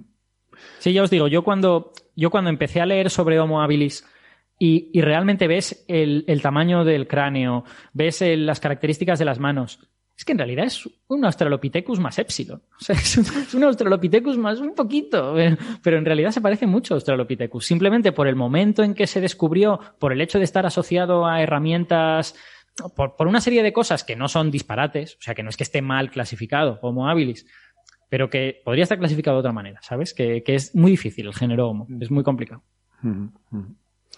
Vale, muy bien. Bueno, pues vamos a ir pasando de tema. Eh, teníamos otro tema de paleontología y lo lógico y lo coherente sería ir ahora con ese tema, pero no. Vamos a. Me gusta más ir dando saltos y nos vamos a ir al espacio de nuevo.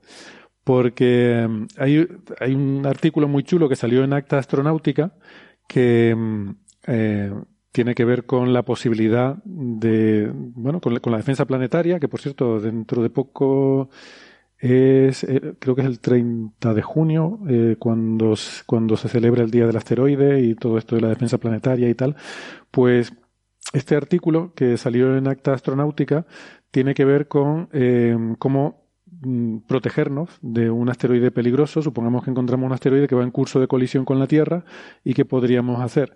Y a mí me llamó mucho la atención porque me sorprendió. Yo no sabía que esto era una posibilidad, que es usar eh, detonaciones nucleares no para destruirlo, sino para desviarlo. ¿Vale? Yo esto no lo había oído. Esto suena totalmente a película de Bruce Willis o algo así, pero no, la idea no es destruir el asteroide, sino darle un empujón.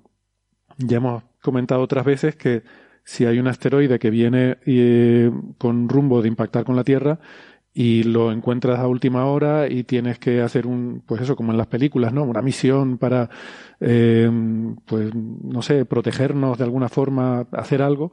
Lo que no quieres hacer es destruirlo, porque entonces lo que vas a conseguir es que un montón de fragmentos de ese gran asteroide vayan a impactar con la Tierra. Y eso lo que haces es cubrir una mayor área de impacto. O sea, prefieres que haya un impacto más potente sobre un área más pequeña, porque al final la gente que vas a matar es la que pillas en ese área. Da igual que sea con 10 veces más energía o 10 veces menos. Esa área la vas a, ¿sabes? Si vas a vaporizar, mm, yo qué sé, el equivalente a la isla de Tenerife, da igual que la vaporices a 100 grados o a 100.000 grados.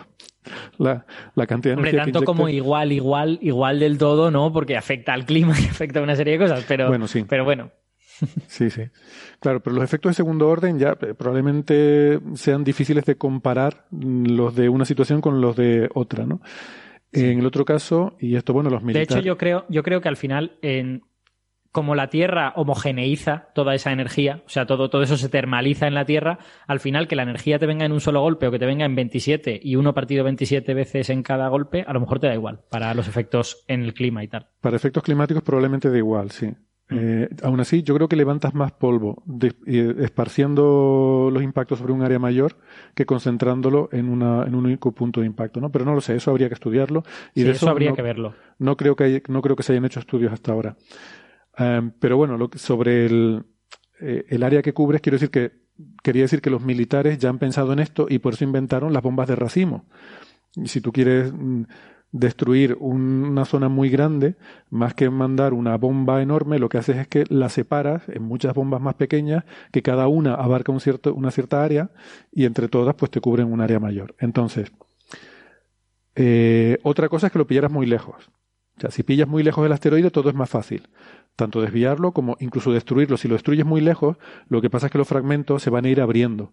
Y cuanto mayor sea la trayectoria, más se van a desviar esos fragmentos de la trayectoria original. Entonces, si tú lo pillas muy lejos, eh, yo que sé, 10 órbitas antes de que choque con la Tierra, pues a lo mejor destruirlo podría ser una, una opción. Eh, siempre es más peligroso porque es más difícil calcular, ¿no? Es un, cuando tú destruyes algo, no, no, puedes calcular exactamente qué fragmentos te van a aparecer y, y, con qué velocidades cada uno. Pero bueno, se puede, si está muy lejos y lo pillas con 20 años de antelación, puedes decir, bueno, lo destruyo ahora y dentro de 20 órbitas a la Tierra caerán cuatro pedacitos y serán pedazos pequeños y tal, y el resto se habrán dispersado.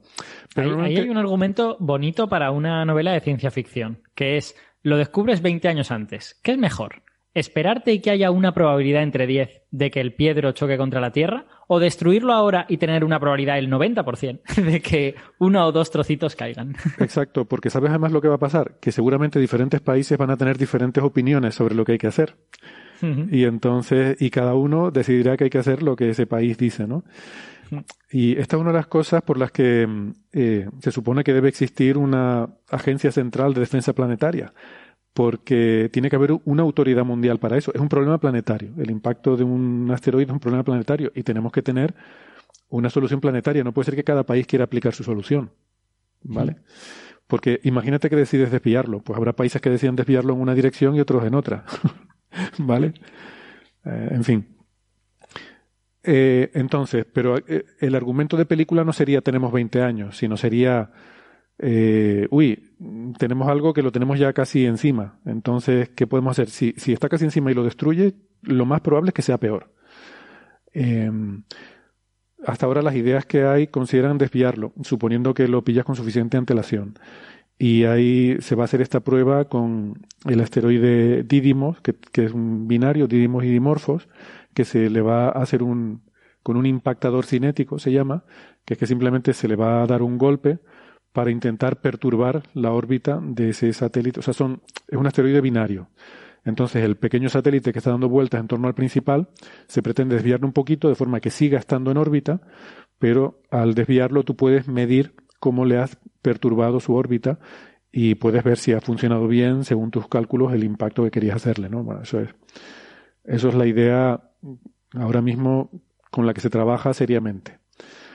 Luego hay ideas un poco más locas, pero no tan locas como esta que se publica en este artículo, que es decir, supongamos que la situación es mm, bastante peor, que digamos que lo tenemos a 10 años vista el impacto. Eh, necesitas mm, darle un empuje considerable.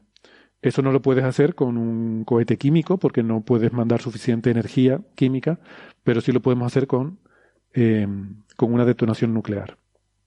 ¿Cuál sería la idea? No es plantar una bomba atómica en el asteroide, sino detonarla a una cierta distancia, a una altura de detonación. Y claro, en el espacio vacío no hay un contacto entre la bomba y el asteroide, lo que hay es radiación. Esa bomba atómica va a generar un flujo sobre todo muy fuerte de, rayos X, de rayos gamma, que van a calentar la superficie del asteroide, pero sobre todo de neutrones los rayos X y los rayos gamma se van a quedar en la superficie, van a calentar mucho la superficie, pero los, neutrones van a penetrar una cierta profundidad dentro del asteroide. ¿Y cuál es la idea? Que todo eso se va a calentar tanto que se va a evaporar. Y esa evaporación hace una especie de efecto cohete que va a impulsar el asteroide en la dirección opuesta a esa evaporación. y además impulsar de forma continua. O sea, a diferencia de un, de un golpe que le das en un momento dado, aquello se está evaporando un tiempo y durante todo ese tiempo está como cambiando su dirección. Eso es. Eh, eh, bueno, entonces en este artículo lo que hacen es un estudio, porque ya hay otros anteriores, yo no lo sabía, he estado aquí mirando un poco las referencias y tal, porque esto me ha, me ha sorprendido mucho, la verdad. Siempre solíamos reírnos de, de, esto, de como de las películas de una bomba atómica contra el asteroide, pero oye, hay ideas más o menos serias sobre este tema. Eh, pero ya digo, para desviarlo, ¿no? Eh, y en este artículo lo que hacen es un cálculo de, de, varias cosas, pero sobre todo se plantean si sería mejor, o sea, qué energía de neutrones sería más útil para, este, para esta aplicación.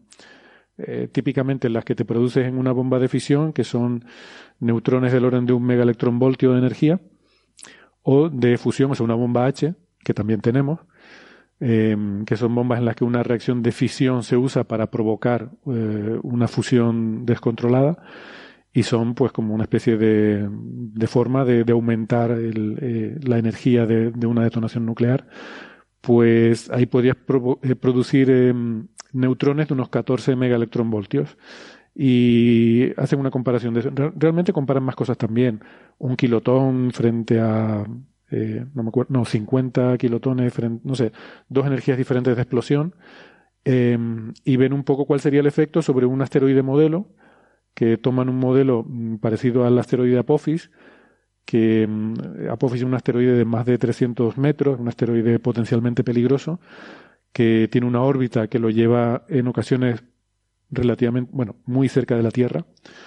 Son 300 y pico metros y además con Apophis hubo una cosa porque no sé en qué momento, pero en, en este siglo, en los 2000 y pico, eh, hubo un momento en el que el cálculo de, de impacto futuro daba una probabilidad del 2 y pico por ciento, eh, que ya es una probabilidad importante. O sea, ahí hubo cierta eh, inquietud, pero bueno, luego según se fue midiendo más, se fue afinando la órbita, esa probabilidad fue disminuyendo, ¿no? A día de hoy creo que está por debajo de una entre 10.000, pero bueno, que dio un pequeño. Es un, poco, es un poco como las anomalías del modelo estándar, ¿no? Que empiezan con 3,7 sigmas y van bajando a 2,5, 2,2 y al final. Sí, solo que aquí no hay duda. Aquí nos alegramos cuando va bajando la, la probabilidad. Exacto, sí, es la diferencia.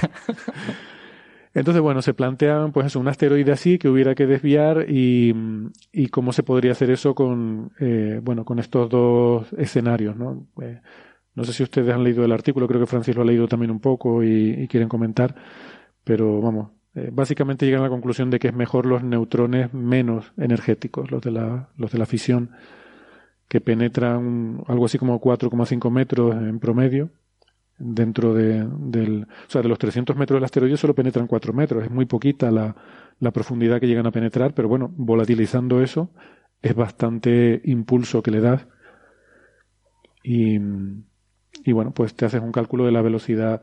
Tienes que tener cuidado también de no pasarte, porque no quieres romperlo. Entonces también hay, ellos hacen un modelo con una cierta densidad, una cierta composición química, eh, mineralógica del asteroide. Y... Modelos, modelos, por cierto, que por lo que estamos descubriendo en cometas, sabemos que no, no, sabemos casi nada de cómo es el interior de esos cuerpos. O sea, modelos que, hasta que no sepamos más de, de asteroides y de cometas, están condenados al fracaso. Sí, de hecho, eh, no en este artículo en concreto, pero otro de los que he visto, lo que plantean es cómo sería una de estas misiones y no sería cuestión de llegar ahí y reventarle una bomba atómica al lado, ¿no? Sino que tendría que llevar una misión científica que primero te pones en órbita del asteroide y primero vas estudiando su trayectoria de forma muy detallada porque al, estar en órbita puedes tener medidas muy precisas de la trayectoria, ¿no? Y luego también hacer estudios de composición. Eh, y con eso decides básicamente a qué distancia y en qué momento quieres detonar, porque lo bueno que tiene este tipo de, de estrategia es que regulando la distancia es como un tienes un, regulador, ¿no? Según la distancia a la que detones, puedes inyectar más o menos energía. Es directamente el cuadrado de la distancia. O sea que eh, simplemente eh, cuanto, bueno, pues eh, si estás al doble de distancia, la energía que inyectas es cuatro veces menor, ¿no? Mm. Así que puedes regular de forma muy, muy precisa la deposición de energía que quieres provocar. Por eso son tan graciosas las películas, ¿no? Porque fabrican una máquina y funciona la primera, aparece una cosa desconocida y la destruyen a la primera, o sea, todo a la primera. No hace falta saber nada porque, bueno, todo debe ser más o menos, todo debe ser agua y esférica, ¿no? Básicamente. Yo, la verdad es que yo un punto que me gustaría resaltar de este artículo es que consideran el asteroide como esférico, perfectamente esférico, ¿no? Hmm. Que es una aproximación que obviamente es bastante irreal en la mayor parte de los asteroides que pueden ser peligrosos, en los neos, que suelen ser de formas más alargadas. Sí. Sí, es, claramente una especie de primer intento de hacer este cálculo, no, no un intento de que sea realista. Sí, en realidad el objetivo principal, que es determinar qué, energía de neutrones es más eficaz para depositar energía, probablemente tenga validez general, no independientemente de la forma. Eh, si los de un megaelectronvoltio funcionan mejor que los de 14 en una esfera, pues probablemente también en un patatoide de revolución, pues también funcionaría, ¿no? Sería lo esperable. Otra cosa es que luego a la hora de diseñar la misión real, pues efectivamente tendrías que hacer primero un modelo eh, más preciso de cómo es el asteroide que quieres desviar. Pero bueno, como sabemos que muchos asteroides tienen como, como son como partes pegadas, agregados, y que Mm. las uniones entre estos agregados a veces son más débiles, por eso se erosionan más fácilmente y, y acaban produciendo esos cuellos que vemos en asteroides que tienen forma de pato, por ejemplo, de pato estos de, Sí. de juguete, eh, pues es muy posible que, que este tipo de cosas sea muy, muy relevante a la hora de diseñar este tipo de misión, porque podrías partir el asteroide en dos trozos. Hmm. Eh, Y en el momento en que lo has partido, todos tus cálculos eh, ya no valen para nada, ¿no? Va a reaccionar de otra manera a ese, a ese impulso continuo que lo está, que le está cambiando la trayectoria. Claro, partir una esfera es mucho más difícil por la mitad que partir una cosa un poquito más alargada que pueda tener partes más débiles.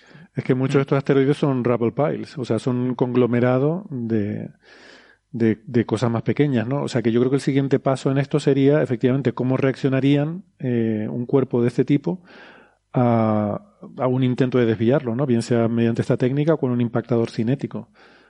Una cosa... No, y, otra, y otra cosa relevante es saber qué es lo que hay eh, debajo de la superficie. Porque, yo- por ejemplo, hace, no recuerdo cuánto, hace unos meses o unas semanas salió un nuevo modelo de la superficie del Churyumov-Gerasimenko que explicaba por qué no había sido capaz Philae de agarrarse, porque a lo mejor había una capa muy fina como de regolito de ciertas características y después otra capa con unas características muy distintas y tal. Entonces, yo supongo que esto afecta a estos modelos, ¿no? Porque no es lo mismo tener en esos 4 o 5 metros a los que les van a afectar los neutrones, no es lo mismo tener una capa como de polvo separado de vacío que otra capa mucho más compacta, ¿no? Eso va a afectar a la profundidad a la que llega. Si ellos asumen aquí una composición de silicatos, o sea, hay una serie de parámetros que, que fijan, ¿no? Eh, yo creo que el. Ah, mira, lo, lo acabo de ver, era la, comparación de energías era de 50 kilotones y un megatón, que, son las energías que usan. Eso, el, el principal cuidado que tendrías que tener es ver cómo puedes depositar suficiente energía pero sin romperlo. Entonces, a lo mejor habría que hacerlo de un par de veces, no sé cómo. Mandando a lo mejor una misión doble con dos eh, explosivos. Sí. Bueno, tenemos la misión DAR, ¿no? La misión esta que iba a ir al, al Didymos, este a ver cómo, cómo lográbamos desviarla un pelín o algo así. ¿no? Sí, sí, eso es lo que decía al principio, ¿no? Que ese, en ese caso no hay nada nuclear, es un impactador cinético. Esa es un poco la idea que hay ahora mismo, ¿no? Pero eso requiere, claro, la energía que puedes llevar es mucho menor. Está bien porque tienes menos probabilidad de romperlo, pero necesitas tener mucha más antelación en el conocimiento de la trayectoria del asteroide. O sea, tienes que saber que, yo que sé, que este asteroide peligroso va a impactar dentro de 100 años, por ejemplo. Sí, porque en un impactador cinético la energía viene de la velocidad que le has conseguido dar a la nave, mientras que en, un, en una misión nuclear tú puedes extraer energía que está ahí dentro, que está dentro de la masa que has mandado a la nave en forma de energía nuclear y la puedes convertir en partículas yendo en todas direcciones. O sea que, Mm. digamos, la densidad de energía aprovechable en un objeto nuclear, en un impactador nuclear, es mucho mayor. Es mucho en- mayor. en- Sí. Mm. Sí, nosotros de hecho estamos bastante limitados en cuanto al delta de V que podemos sacar. O sea, ya salir de la Tierra nos cuesta mucho. Hmm. Eh, normalmente vamos con muy poquitos kilómetros por segundo de margen para poder eh, para poder hacer un, un impacto, ¿no? Un- imprimir un delta de V a un objeto. Sí que es cierto que eh, si eres hábil, por ejemplo, cerca del perihelio, un, objeto que tenga una trayectoria muy elíptica, que claro, probablemente no sería el caso de un asteroide peligroso, pero un objeto que tuviera una trayectoria muy elíptica cerca del perihelio, un delta V que le imprimas, tiene luego un, una eh, produce una desviación mayor. Eh, esto se sabe, por ejemplo, la- se usa mucho en las, en las maniobras de asistencia gravitacional. Normalmente se, se hacen cuando pasa cerca del peri, el perijovio si son en Júpiter o del objeto que vayas a usar, ¿no? Porque ahí un pequeño cambio, un pequeño delta V ahí te cambia mucho la trayectoria luego de salida. Así que bueno, con estas misiones también habría que estimar cuál es el momento óptimo de hacer una intervención. Eh, probablemente no sea cuanto antes mejor, que, bueno, sí, en principio cuanto antes mejor, pero si es cerca de un perihelio, pues mucho mejor porque amplificas luego el, efecto que tiene el delta de V que puedas aplicar. Em, bueno, la moraleja con todo esto es que lo importante es sobre todo tener un buen catálogo, que tú conozcas bien y tengas bien medidos todos los asteroides potencialmente peligrosos, ¿no? Aquí se habla, bueno, la definición de potencialmente peligrosos creo que no lo hemos dicho, pero son asteroides que se acercan a la órbita de la Tierra, eh, que se acercan a una distancia menor de 0,05 unidades astronómicas y que sea al menos de 140 metros de diámetro. Eh, porque eso, eso ya es la consideración que te da, bueno, algo que puede ser pues muy catastrófico, o sea, que, que pueda que en el caso de caer en la Tierra pueda tener consecuencias de megamuertos, ¿no? Como decía, creo que Bernabé. Y de eso se estima que conocemos algo así como un tercio de la población. Sí, yo en realidad la moraleja que sacaría es que nos den 100 años más que ahora estamos ocupados. Dentro de 100 años ya que empiecen a venir. Pues eso, o sea, conocemos un tercio. Mm, esto lo que dice es que tenemos que ponernos las pilas en tener mejores sistemas de detección. Se espera que, bueno, que en los próximos años efectivamente esto mejore mucho, ¿no?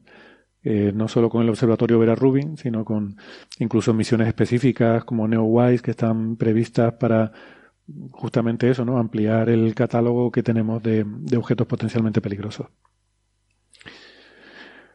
Bueno, mmm, si no tienen más comentarios, por seguir hilando temas, lo que puede ser potencialmente peligroso son un grupo de neandertales de paseo por la playa.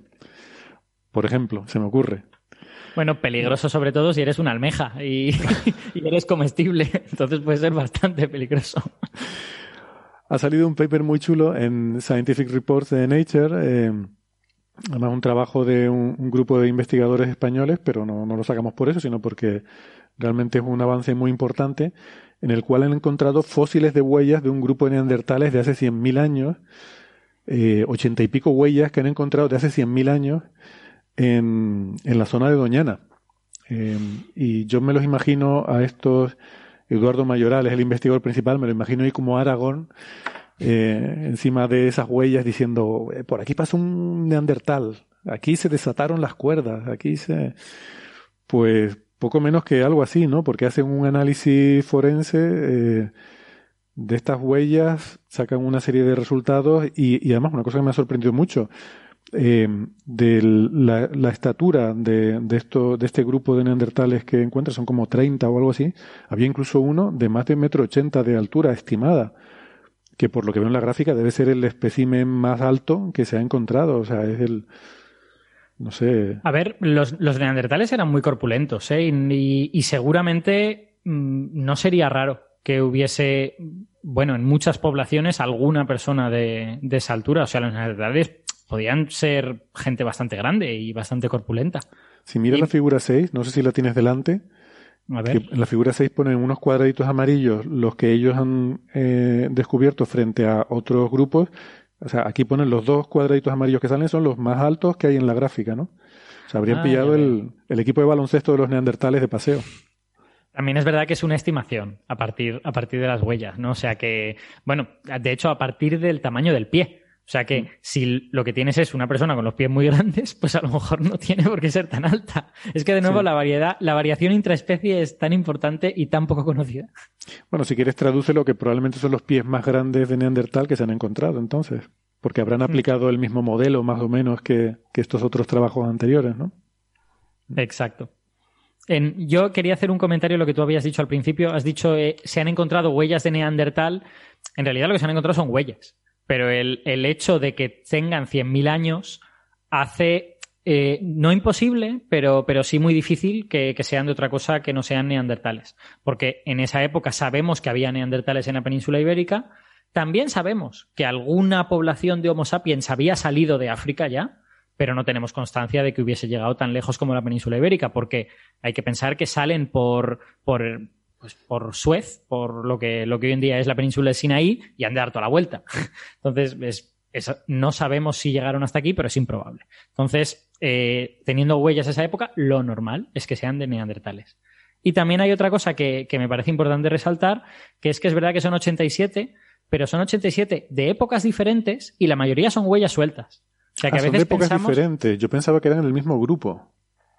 A veces no, o sea, quiero decir, no lo sabemos. Es posible que sea del mismo grupo, pero lo probable es que no, porque el- en realidad solo hay, creo que son cuatro pares de huellas que parece plausible que sean dos pasos de la misma persona.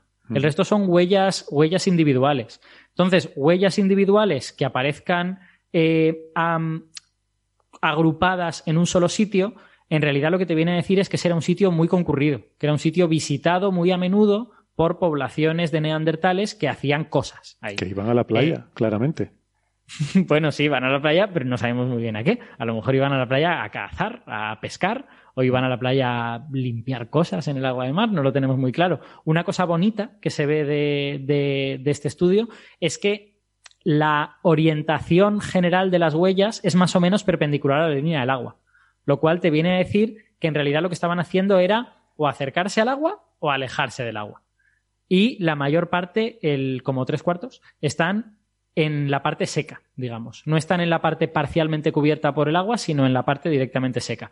Así que se sugiere una escena en la que esos neandertales estarían quizá eh, como acechando a animales que estuviesen en la, en la parte, en el agua, eh, en, en- en el agua más somera, digamos. A lo mejor pe- pequeños peces, quizá eh, moluscos, tal vez crustáceos o algo por el estilo.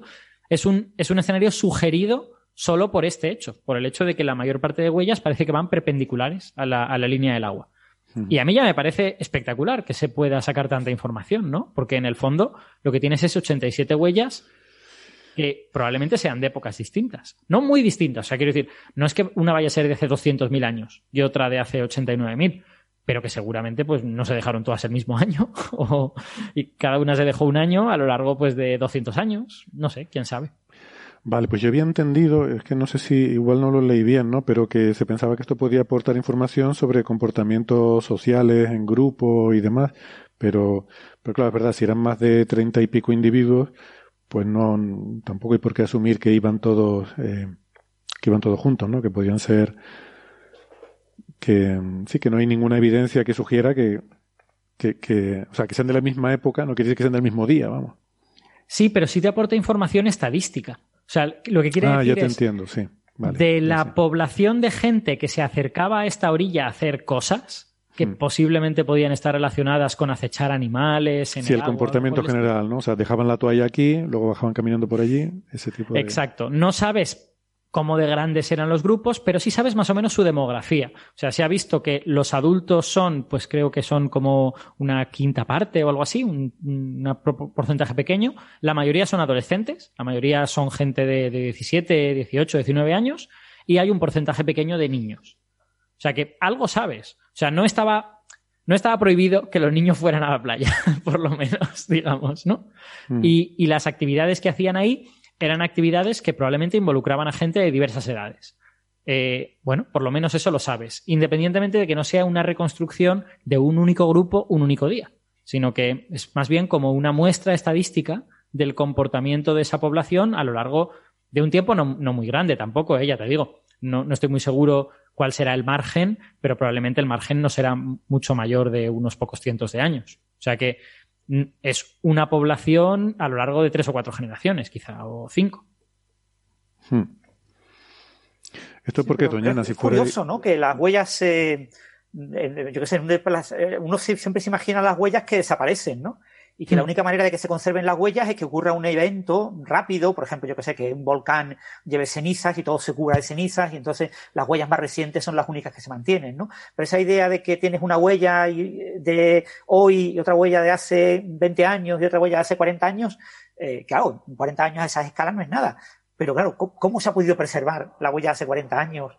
Eh, no sé, A mí, a mí precisamente me parece más lógico gracias a eso, porque lo raro sería que vinieran unos señores, dejaran un montón de huellas en la playa y todas se preservaran. Eso sí que sería verdaderamente peculiar. Lo normal es, bueno, una gente que suele venir a este lugar y resulta que donde pisó este señor en ese momento, pues ha caído arena muy poco tiempo después y eso ha dejado ahí una marca de la huella.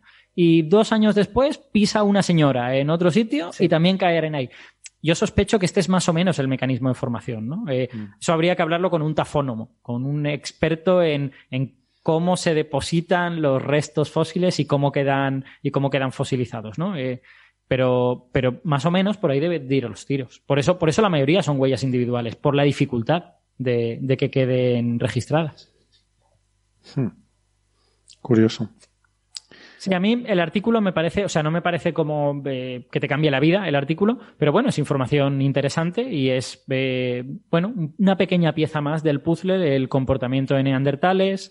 Ellos, por ejemplo, lo ligan con, con el hecho de que hace poco salieron unos cuantos artículos publicados de que los neandertales usaban conchas, probablemente con finalidades no meramente utilitarias, sino incluso a lo mejor ornamentales, y por lo tanto les podía interesar visitar una playa para, para conseguir esas conchas. Eh, bueno, eh, esa podía ser una de las razones, quizá, quizá no la única. Deberías mirar ahí en tu tierra, en las playas, a ver si encuentran huellas de neandertales haciendo fuego mm, por la noche de San Juan o alguna cosa así. Y así podrías Sí. datar no solo el año, sino el día, de, el día del año. Me llama la atención. Sí. ¿Y te suena, Alberto, el tema de que en Gibraltar había pruebas de que pescaban? Porque me suena a mí eso, pero no estoy seguro. Mm, No, no lo sé, no, no me suena eso. Sé, sé que por he confundido Gibraltar, yo. por Gibraltar hay una huella eh, de hace 28.000 años que está muy contestada, ¿no? Porque hay gente que dice que es de Neandertal y otros te dicen, no puede ser, los Neandertales se extinguieron hace 40.000 años. Entonces, está esta cosa de si sobrevivieron los Neandertales en la zona del sur de España hasta hace menos de 30.000 años. Pero, pero eso de que pescaban no, no vale. se me habrá escapado. No lo sé, lo mismo me lo acabo de inventar, no lo sé. Yo me suena, pero no sé por qué me suena. Lo buscamos y si no, ya el próximo episodio hacemos una fe de roedores de esas que dice Alberto. Exacto. Me llama la atención la figura 6, el tercer panel, el panel C, es una especie de histograma, pero que solo tiene tres columnas para decir que niños hay 7, adolescentes hay 15 y adultos hay 9. O sea, que eso lo podían haber dicho con tres palabras y no, no hacía falta poner una Sí. figura, ¿no? Efectivamente. O sea, es, bueno, estadística muy baja. eh, no sabemos. Bueno, eh, sospechamos que representa la gente que iba a la playa a hacer cosas, no necesariamente la gente que vivía en esos grupos. O sea, a lo mejor en esos grupos había gente de 70 años, pero no iban a la playa, porque, pues, no sé, le- les, les dolía algo y se quedaban en casa, ¿no? Entonces, hay que tener muy claro lo que, lo que estas cosas representan. Es posible que representaran más o menos bien la estructura del grupo, pero también es posible que haya ahí un sesgo. Hmm. Por el hecho de que lo estás viendo en un entorno muy concreto, ¿no? Digamos. Muy bien, pues, pues está muy chulo el artículo, la verdad. Además, el título es Tracking, ¿no? Como siguiendo las huellas de, Mm. de neandertales en el Pleistoceno tardío, ¿no? Eh, Sí, estoy viendo que el. eh, a ver, estoy viendo que datan el estrato en 106 más menos 19 kiloaños. Por lo tanto, 106.000 años más menos 19.000. Por lo tanto, fijaos el margen súper amplio que hay de tiempo para que esas huellas hayan quedado ahí registradas. Pues muy bien, está muy chulo el, el trabajo, la verdad. Bueno, eh, si, eh, si les parece, pasamos de tema y teníamos también para hoy, eh, hemos visto que salió estos días en el archive, se subió un preprint de eh, aquello del fosfano en Venus. ¿Se acuerdan de aquella polémica, agria polémica, incluso diría yo, cuando el, el grupo liderado por Jane Greaves eh, publicó en Nature Astronomy eh, pues unas observaciones primero con el telescopio James Clerk Maxwell y luego con ALMA que bueno pues parecía indicar sugerir la presencia de una línea de fosfano eh, y ellos pues primero pues decían de forma cautelosa que eh, anunciaban la posible detección de fosfano en la atmósfera de Venus por encima de la capa de nubes y eso claro eh, tuvo mucho impacto mediático porque no se sabe cómo se podría mantener esas grandes cantidades de fosfano que detectaban en la atmósfera de Venus. En la Tierra todo el fosfano es producido por procesos biológicos. Nos acordamos de ese paper de Horowitz y Sagan de los años 60 en el que afirmaban que, bueno, Venus es un infierno, pero justo por encima de las nubes está gustito, hay una atmósfera de presión, veintipico grados centígrados, un poco de ácido sulfúrico, pero eso hay, eh, hay microorganismos que viven bien con eso. Y proponían... Ácido sulfúrico hay en, en, todas las buenas casas. Claro, bueno, es, eh, bueno, se puede convivir con eso, no es tampoco para, para morirse. Eh, bueno, sí, según quién, pero vamos que en la Tierra hay microorganismos que pueden vivir en esas condiciones y proponían ellos que, ¿por qué no?, pudiera haber una biología, eh, una microbiología sostenida sobre la atmósfera de Venus, ¿no? Entonces este, este resultado, pues inmediatamente eh, puso a mucha gente con las orejas tiesas. Además, hay que recordar que este grupo había propuesto anteriormente que el fosfano sería un biomarcador por sí mismo muy, muy claro, ¿no? Algo que también es controvertido, hay mucha gente que no está de acuerdo con eso. Pero bueno, en las condiciones de la atmósfera de Venus, que es una atmósfera muy reductora, muy fuertemente reductora, no debería, eh, a ver, o oxidante. Oxidante. Oxidante, oxidante. perdón. Reductora es la de los Porque planetas está- gigantes, que sí sabemos Está lleno que de hay- CO2. Si, si está lleno de CO2, eso quiere decir que está muy oxidado todo. Sí, exactamente. Reductora es que hay abundancia de hidrógeno, oxidante es que hay abundancia de, bueno, de oxígeno o de cosas como CO2. En los planetas gigantes sí que se detecta fosfano, pero ahí es normal porque es muy reductora, que es lo que quería decir. Hay tanto hidrógeno que es fácil que el fósforo se acople con esos hidrógenos para formar. Decía que el fosfano es como el, el, el metano del fósforo. O sea, el, el metano es carbono con todos sus enlaces ocupados por hidrógeno, pues fosfano es lo mismo, pero con el fósforo, que es un elemento, o sea, una columna antes en la tabla periódica, entonces tiene tres eh, posibilidades de enlazar, pues esos tres enlaces los tiene ocupados con hidrógenos. El, el amoníaco del fósforo, si quieres, ¿no? Mm. Más parecido todavía. Vale. Y el. eh, sí, porque el amoníaco es NH3 y fosfano es pH3, ¿no? Exacto. Eh, entonces, en el caso de la atmósfera de Venus, mm, eh, bueno, no hay un mecanismo claro y se decía que, pues, podría haber química atmosfé- atmosférica desconocida o bien bioquímica que estuviera originando ese fosfano. Entonces, por eso, pues, tuvo muchísima repercusión ese artículo. Eh, salió hasta en cuarto milenio y eh, pero inmediatamente empezaron a salir eh, críticas a la detección y sobre todo hubo una muy En fuerte cuarto milenio también. Sí, también. Crítica muy fuerte a todo. Eh, la gente critica mucho, ya sabemos. Y hubo sobre todo una respuesta muy fuerte, muy virulenta, que también generó polémica por lo virulenta que había sido lo violenta que había sido esa crítica de un artículo de Villanueva y colaboradores que se publicó en, el- en la propia revista Nature como un Matters Arising, que es una especie de cuestionamiento de un artículo anterior publicado, ¿no? en el que se llegaba a solicitar que se retractara el artículo. Entonces esa correspondencia continuó, el grupo de Greaves publicó una respuesta a ese artículo de Villanueva y tal. Bueno, hay que decir que Villanueva y colaboradores pues también publicaron comunicados en los que se disculpaban por el tono quizás excesivamente fuerte de su artículo, eh, entonces en el que se decían que se reafirmaban en la parte científica, pero que lamentaban haber sido demasiado agresivos en la forma de expresarse, ¿no? En Eh, Matters Arising, en ese caso, fue que te arreo con la alpargata, pero en modo científico. Sí, sí, un poco. Yo creo que generó cierta contestación en la comunidad científica, pues yo creo que mm, todos los que lo leímos también aquí en Coffee Break estuvimos hablando del tema, también nos parecía que el tono era demasiado, demasiado duro, ¿no? Eh, entonces, bueno, ellos se disculparon por eso, eh, pero bueno, el tema está ahí, que ellos mm, decían que probablemente eso que habían detectado no era fosfano, que probablemente no habían detectado nada y que si había algo, seguramente estaban confundiéndolo con SO2, con dióxido de azufre. Bueno, salió una respuesta de Greaves y colaboradores y ahora acaba de salir otro preprint que también es una respuesta eh, para ese artículo de Villanueva y colaboradores. Y bueno, el artículo eh, lo estábamos comentando antes al principio con Francis, yo lo vi un poco por encima, creo que Francis también. Eh, a mí me parece muy árido, muy, muy técnico y que habría que ir muy, muy a los detalles. Y cuando digo muy a los detalles, digo casi a nivel de hacer de referí para realmente poder opinar si tienen razón o no tienen razón. Mm, Yo a mí a simple vista, viendo las gráficas, Francis, no sé qué opinas tú, viendo la figura 1, eh, me siguen surgiendo muchas dudas de que esa detección sea robusta. Ellos aquí afirman que tienen 5 sigmas, eh, la detección es de 5 sigmas, pero yo no veo 5 sigmas ahí. Yo cuando en astrofísica decimos que hay una línea espectral detectada a tantos sigmas, te refieres a que en el ruido, eh, si sigma caracteriza tu nivel de ruido, pues que la, la línea que estás detectando está a eso, a tantos, o sea, tantas veces por encima del ruido. Y yo aquí en esta gráfica no veo que esa línea esté a 5 sigmas del ruido, pero ni, ni de broma, ¿no? Otra cosa es que pues pueda haber métodos estadísticos que te permitan aseverar que ahí existe una línea, pero yo no lo veo nada claro. Y sobre todo, me falta el decir, bueno, eh, lo que se hace en física de partículas, esto de pensar en el look elsewhere effect, es decir, cuál es la probabilidad de que una fluctuación en mis datos me produzca aquí una, em, o sea, sí es verdad que se ve que, que, es más profundo aquí este punto, pero hay otros puntos por ahí que son casi tan profundos como este.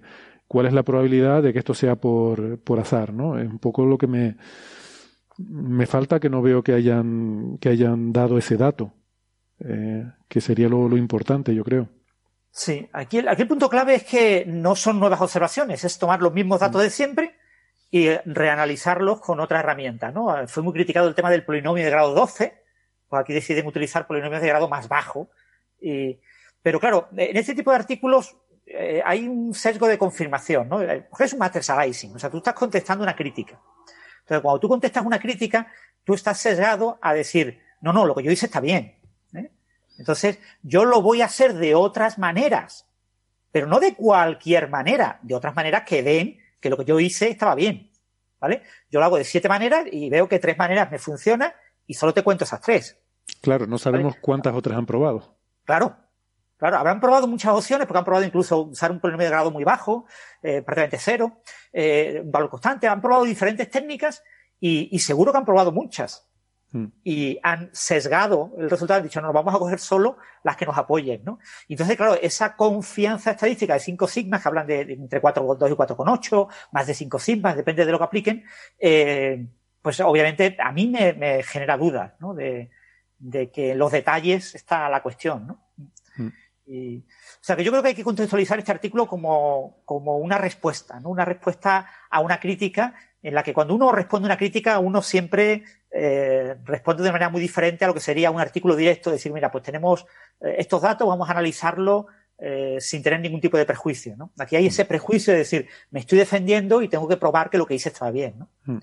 Y, y lo, como siendo los datos los mismos, las mismas dudas que teníamos sobre si realmente a vista se veían o no, es que no te ponen la línea esa que te, que, que te marca dónde está eh, la línea, la línea espectral, que está superpuesta a los datos, tú solo ves los datos y tú dices, bueno, pues la verdad es que no lo veo tan claro. O sea, claro. no se ve tan claro. claro. Es que, es que a ti te dicen cinco sigmas y tú piensas, joder, voy a ver unos datos en donde la línea va a estar clarísima. O sea, donde no hace falta que me la marquen. Cinco sigmas significa voy a ver la línea y lo vería cualquiera. Y sin embargo, tú ves los datos y ahí lo que ves es un montón de ruido. Y entonces sí te marcan ahí donde debería estar la línea y dices, bueno, pues a lo mejor. Y, y sorprende que eso sea cinco sigmas, ¿no?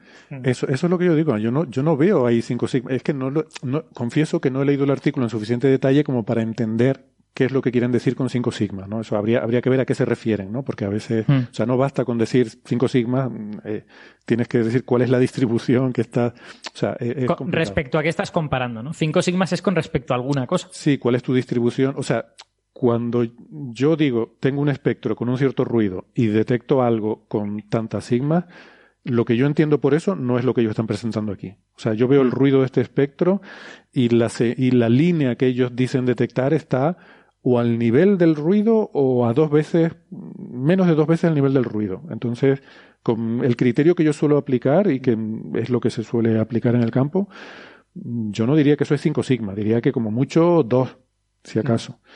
Sí, así a ojo de buen cubero eso es lo que yo habría dicho. Esto, así a ojo parecen dos sigmas como mm. mucho. Sí, sí, hay mucha, mucha fluctuación de ruido. Eh, claro, y aquí el problema también está el tema de la, de la interpretación como línea del dióxido del SO2, ¿no? Del dióxido de azufre, mm. que eh, la diferencia es muy, muy pequeña, ambas líneas están prácticamente juntas. Eh, la, la, diferencia en velocidad, aquí se mide velocidad Doppler, es de como de uno y pico, según el artículo de Villanueva, era de 1,3 eh, kilómetros por segundo, Y aquí la, la línea tiene una anchura que a vista pues está entre menos 5 y 5. Hmm. Entonces, si tú tienes dos líneas separadas por 1,3 y, y estás hablando de una línea y, está, y aquí te apoyan diciendo que eh, hasta con tres sigmas descartan la hipótesis de que sea SO2. Me parece excesivo. O sea, yo creo que, que en este artículo hay errores estadísticos importantes eh, porque está todo sesgado a, a, ver lo que, lo que no hay. Yo no lo sé. Es cierto que mm, puede ser casualidad, pero en estos datos parece que hay baja el, el, hay, es sugerente, ¿no? o sea, viendo el ojo es sugerente de que hay tal, y es verdad que tienes también las observaciones del James Clerk Maxwell que también tienen ahí una bajada. Entonces, puede ser casualidad las dos cosas. Yo diría que, bueno, que todo esto es sugerente y que hay que investigar más. Mm, yo sigo pensando que creo que lo que han presentado Griffiths y colaboradores, pues no es ningún disparate, o sea, es una cosa interesante y habrá que seguirlo. Creo que la, en fin, la crítica también está justificada porque lo que presentan no, no es realmente muy sólido, eh, no es convincente al 100% y creo pues que lo que habrá que ver es, es, la clave es lo que decía Francia al principio, no hay observaciones nuevas. Pues ver observaciones nuevas, ver si hay otras Claro. líneas, buscar otras líneas de fosfano, intentar detectarlas con ALMA o con algún otro observatorio y, y ver si esto se puede confirmar o descartar. Mm, No sé si habéis visto la, la figura suplementaria 1, la que está en la página 9, eh, que hablan de la- los datos sin calibrar con calibrar, pero claro, unos datos con una resolución que es ficticia, o sea, ahí han metido bastante, y ahí es donde realmente pues se ve, entre comillas, las cinco sigmas.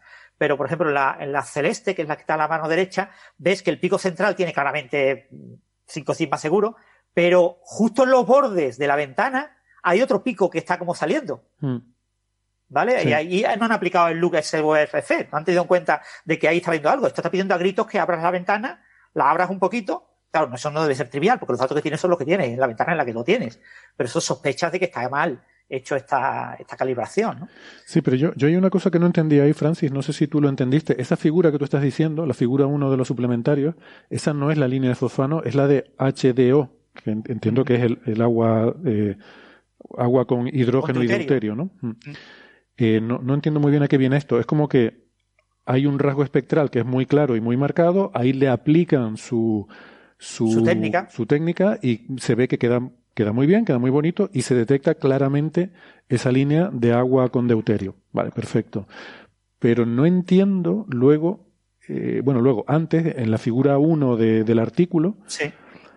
Eh, superponen, en la figura 1 del artículo, la, hay, hay tres gráficas Sí, tres la, gráficas. la gráfica del medio no la entiendo. Es coger los datos del- de la línea de fosfano, donde no se ve nada, y ahí le superponen encima lo del deuterio. No, no entiendo Mm. muy bien, lo del, lo del agua con deuterio. Sí, sí, sí. No entiendo por qué hacen eso o qué significa eso. Sí, yo creo que eso es para forzar eso, que se vea la figura donde no la hay. Es que este es el truco este de, de superponerte encima una figura para sesgarte la vista y que tú veas lo que no hay. Es como para que veas el efecto que tendría una línea espectral si lo hubiera, supongo. Sí, algo así. Vale. Mm. No sé, no, no lo entendí mucho. Me- Pero ya te digo, a mí no me, no me convence nada. Yo lo veo lleno de sesgos y no, no me acaba de convencer. Mm. Yo sigo en mis 13 de que, la, de que no hay forfina. Bueno, En puede ser, puede ser. En, en las cantidades que están hablando. Porque aquí ahora ponían el, el nuevo límite lo ponían en 7 partes por millardo, ¿no? Mm. En lugar de 20 lo bajaban a 7, Exacto. que en otro artículo previo lo habían bajado como a 1 y ahora lo suben a, o a 1 o a 2, no recuerdo, y ahora lo suben a 7. Bueno, yo qué sé, están ahí bailando las cifras porque tiene que haberlo, porque tiene que haberlo, ¿no? Y, y no está claro que esté. Hmm. Pues sí, yo también, vamos, yo, yo no, no quiero descartarlo totalmente, ¿no? Porque es verdad que parece que se ve que hay ahí, eh, hay una, una cierta, un cierto indicio de que podría haber algo, que además también lo ven con el otro telescopio, pero ah, habría que confirmarlo. Es que lo, lo ideal sería intentar obtener observaciones mejores o, o de otras líneas. Es que lo que va a ser fundamental, y así también te evitas el problema de si es contaminación de CO2 o de qué es tal, pues buscar otra línea de fosfano, ¿no? Que supongo que será lo próximo que habrá que hacer en este trabajo. Claro, yo entiendo que ellos están en la cosa de que me han faltado a mi honor, a mi honorabilidad, y tengo que, tengo que defender aquí mi, eh, mi orgullo, ¿no? Pero, y bueno, pues tendrán que defenderse de esa crítica que se les ha hecho. Pero, no sé, lo que estamos esperando es ver otra línea. a ver qué, Sí. A ver qué pasa. O, o simplemente otro grupo, a lo mejor aplicando otras técnicas estadísticas. O sea, si lo que tenemos dudas es si eh, no están como forzando un poco la estadística o tal, pues a lo mejor estaría bien ver. Bueno, a lo mejor estaría bien que un matemático experto en estadística repasara esto, pero como eso es muy trabajoso, quizás más fácil que otro grupo de físicos haga su análisis estadístico Sí, de pero bueno, ya, se han, independiente. ya se han publicado, Alberto. Se publicó lo de Villanueva, también se ha publicado otra gente. Hay gente que ha usado más o menos los mismos datos. Y, No, ven- pero con otros datos, con otros datos, quiero decir. O Claro, sea, la que- clave son otros datos. O sea, la clave Exacto. aquí es tener más observaciones, más datos, datos independientes. Y ellos se apoyan había unos indicios de la sonda Voyager, eh, de Mm. lo que han visto en el James Clerk Maxwell y, y de lo que no se ve pero quieren ver en ALMA. Y, y entonces necesitamos nuevas observaciones de ALMA, nuevas observaciones de, de la, la sonda Bibuk, era la que iba a pasar, volver a pasar este verano Bepi Colombo, de ¿no? Eh, La Sí. Bepi Colombo, Bepi exactamente. Colombo, sí, de camino a Mercurio. Y, y entonces, no sé, creo que era este verano, no recuerdo si era en julio por ahí. Eh, y parece que están preparando el software para que pueda intentar ver algo, se va a acercar más de, de lo que se acercó la otra vez. Eh, Sí, porque tiene un espectrógrafo la Bepi Colombo, o sea que es posible que pueda que pueda observar alguna línea, ¿sí? no sé si esta o alguna otra, esta no, porque esta será en radio, pero a lo mejor alguna en el infrarrojo o algo así. Eh, Nunca, nunca se ha dicho, así que supongo que no debe de poder aportar nada, pero la Akatsuki, que es la única sonda funcional que tenemos ahora en Venus, no puede decirnos nada de esto, ¿no? No debe de tener espectrógrafo, seguramente. no lo sé. Mm, No, no, eh, no he oído Nunca que- se ha que dicho, así que sospecho, sospecho que no. Eh, será que no, que no tiene los instrumentos apropiados. Eh, Debe ser cuestión de instrumentación, sí. Bueno, pues, pues nada, eh, seguiremos. Sí, a mí también me falta eso, ¿no? Que otros grupos, porque los datos son públicos, ya Alma los ha, los ha hecho públicos, Sí. y ellos, eh, Grips y tal, eh, todos los, los programas de reducción y, y los scripts de Alma que usan, los tienen publicados también. O sea que cualquiera en principio puede ir y reproducir lo que ellos están haciendo. O sea que sí, faltaría, eso lo hicieron Villanueva y tal, pues faltaría que, pues no sé, que algún otro grupo también lo intentara y, y diera su, no sé, su, su opinión sobre qué es lo que les sale, ¿no? Esto tiene que ser reproducible. No sé, siendo un tema en principio tan interesante, sorprende que no haya más gente metida en este fregado. Haciendo ruido. No sé. Bueno, No sé, ya os digo, yo, yo, claro, desde luego, ver otras líneas o tener más datos o- sería deseable, pero incluso esta misma línea con unos datos distintos y un análisis estadístico distinto, creo que estaría bien. Porque como los propios datos han sido puestos en cuestión, que Alma dijo, ay, pues no sabemos, vamos a retirarlos y tal, bueno, pues venga, vamos a volver a medir y que otra gente me haga un análisis estadístico y a ver qué le sale. Sí. Y también incluso volver a repetir observaciones con alma, o sea, Claro, volver a observar. claro, exacto. y, tratar de reducir esos errores. No sé si ese ruido es aleatorio o, o es sistemático. Yo creo que lo sistemático eran la- los ripples, ¿no? las ondulaciones, pero el ruido probablemente sea el ruido fotónico o, o algún tipo de ruido aleatorio. O sea que a lo mejor simplemente observando más tiempo se podrían reducir esas barras de error. Hmm. Y, y ver si, o simplemente repitiendo lo mismo y ver si vuelve a aparecer ahí un rasgo, pues oye, ya sería interesante. Mm, Por ir, por lo menos confirmando que hay algo, eh, y luego ya habría que ver si es contaminación de otra cosa o si es el fosfano o qué demonios. Hmm. Pero sí, sorprende que no haya más observaciones de esto, porque ya han pasado unos meses, ¿no? Entiendo que al principio pues era todo muy reciente, pero yo creo que ya ha pasado suficiente tiempo para que se haya podido reobservar, ¿no? No tiene pinta de que el grupo de Grips sean como expertos en esta molécula en concreto. Yo, yo no sé mucho de espectrografía, pero, pero da la sensación como que ellos tienen las tienen más claves para localizar la- el fosfano que otros grupos, ¿no? Porque, por ejemplo, Villanueva y tal pensaron en otras moléculas, pensaron en SO2, que son moléculas más estudiadas, más utilizadas. O sea, que puede que haya también ahí una dificultad en el sentido de que tengas que saber cosas acerca de la espectrografía del fosfano que no todos los grupos sepan. Bueno, eh, al fin y al cabo la parte observacional es, eh, es conocer alma aplicado a un planeta, en este caso, ¿no? A Venus. Eh, yo creo que debe haber gente con experiencia para poder, por lo menos, tomar esas observaciones y no interpretarlas. Sí, tomarlas, pero, pero para interpretarlas habrás de comparar con la, la línea o la banda, más Mm. bien, de, de la molécula y a lo mejor, pues, eso, eso es un expertise que no todo el mundo tiene. Sí, eso es más complicado, efectivamente. Pero por lo menos en la parte observacional de decir aquí hay algo o no, que, Mm. que todavía está un poco en duda, porque yo, en fin, parece que hay indicios, pero estaría bien confirmarlo y tampoco lo tengo claro al 100% que ahí realmente hay una línea. O sea, hay cierta sugerencia, visto esa grafiquita y vista la del otro telescopio, la del James Clerk Maxwell, pues parecería que hay algo, pero no lo tengo claro al 100%. O sea, lo que decíamos, puede estar a lo mejor a dos sigma. Pues estaría bien por lo menos confirmar eso, si ahí realmente hay algo, ¿no? Y eso es observacional, eso seguro que tiene que haber gente incluso dentro de la propia colaboración de Alma. Es que ni siquiera debería hacer falta que viniera nadie de fuera. O sea, yo creo que esto debería resolverlo Alma, llegar y tirarle, decir, vamos a coger tiempo de servicio y lo vamos a dedicar a observar tres días enteros Venus. Yo qué sé. Hmm. Em, y por lo menos ver si hay una línea ahí realmente. Sí. En Akatsuki, que comentaba eh, Alberto, tenía un espectrógrafo bastante ancho porque cubría desde el ultravioleta lejano hasta microondas, o sea que cubría un espectro muy grande, pero parece que ya tienen que tener los datos almacenados, pero probablemente no, no haya visto nada. La gente de Akatsuki tendrá que haber analizado esos datos. No llegan a radio, o sea, no pueden ver específicamente eh, estas líneas espectrales, pero lo mismo hay líneas espectrales de la, del forfano que se ven en ese rango, quizás en, el, en microondas o por ahí. Y, pero como parece que ya no toman datos, pues ya tuvieron, la misión ya acabó Supongo que tendrán los datos almacenados, habrá gente que lo habrá analizado y no habrá encontrado nada. Por eso no se ha publicado nada, no lo sé. ¿eh? Mm. Sí, sí. El, hecho de que no lleguen a las mismas frecuencias, claro, es un problema, porque no puedes hacer una comparación directa. Sí, hubo un, em, hubo un paper que salió con un telescopio infrarrojo que buscaban eh, líneas de fosfano en el infrarrojo que no encontraban. Y de hecho, había algunos miembros del, equipo de GRIPS en ese artículo y daban una explicación sobre por qué no se encontraban ahí. Entonces, dependiendo de cómo fuera la distribución vertical del fosfano, pues sería compatible con que se viera en los datos de ALMA y no en estos en el infrarrojo. Em, o sea que es más complicado. La no detección en otras longitudes de onda no implicaría que no existiera. Por lo menos eh, ellos encontraron una, una, forma de salvarlo, el hecho de que no se detectara en el infrarrojo.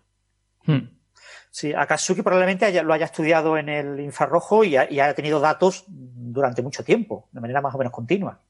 Mm, supongo que no lo habrá, no lo habrán visto, pero igual que pasaba con esta otra instalación infrarroja, pues se puede eh, salvar el no detectarlo en el infrarrojo. Me parece que, claro, eh, es un poco, genera un poco de desconfianza, ¿no? Es decir, pues si en el infrarrojo no está, mm, bueno, ya tienes que también eh, vamos a decir lo mismo que dijimos cuando todo esto empezó, que es que a lo mejor estaríamos discutiendo mucho menos si hubiéramos mandado alguna sonda a Venus en los últimos 40 años. O sea, quiere decir que hemos mandado alguna, pero por ejemplo Akatsuki salió medio mal, eh, en fin, no sé. Es un planeta infraestudiado.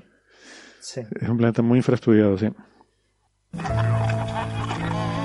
Aquí comienza señales, señales, señales de los oyentes. De los oyentes, de los oyentes. Yo sigo oyendo gallinas. Pero muchas. ¿eh? Quiero decir, yo sé que no lo es, sé que esto debe de ser una especie de, de, esto, de ilusión auditiva, pero yo oigo gallinas. Le preguntaremos a Juan Carlos Ortega porque es, es, tan genial el tío que es capaz de haber cogido, haberse ido a un corral, haber grabado gallinas y, y haberlo hecho parecer que es el dial de la radio cambiando de, de emisora esto será como el vestido azul y, y negro, lo que sea, pero auditivo. Pero yo es que las oigo y no, y no soy capaz de escuchar otra cosa. bueno, es verdad, eh, hay un efecto así, auditivo, ¿no? De, ¿Cómo era? Había, había un audio. Lo de, lo de, los nombres, no. Eh, hay varios nombres, combinaciones, que si te dicen que es un nombre, eh, escuchas ese nombre, y si te dicen que es otro nombre, escuchas el otro, y a priori no tienen nada que ver. Lo que pasa es que se han superpuesto los sonidos. Te pongo ambos sonidos como si dos personas hablaran al mismo tiempo, y entonces como si tú escucharas la voz de uno o la voz de otro. Sí, hay uno, que se, hay uno que se hizo viral en internet que era Laurel y no sé quién, ¿no? Sí. sí. No sé si Laurel y Hardy, pero bueno, algo así. No, Hardy no, pero era, era Laurel era uno y el otro no me acuerdo. Hmm. Sí. Bueno, vamos a atender al chat, que hay mucha gente siguiendo la emisión en directo del programa hoy eh, y que nos están dejando comentarios y preguntas. Eh, yo les, les, mando un saludo. Como siempre les pido disculpas por no seguir la conversación, pero ya, eh, en fin, ya me cuesta atender a, la conversación que tenemos y, y un poco los papers que tenemos sobre la mesa y esas cosas. Y ahora es cuando empiezo a mirarla, ¿no? Eh, mira, por ejemplo, nos dice Bruno, aquí con el hashtag de oyentes, que pregunta al Gal si si publicas un paper ya eres científico. Esta es una pregunta un poco ortogonal, ¿no? no es muy sobre ciencia, pero ¿qué es lo que significa ser científico? Esa es una buena pregunta, pero para mí debe ser como ser fontanero o ser zapatero. Quiero decir, pues si alguien se gana la vida eh, reparando tuberías, entiendo que es un fontanero. Eh, esto es equivalente a decir, si reparas una tubería eres fontanero.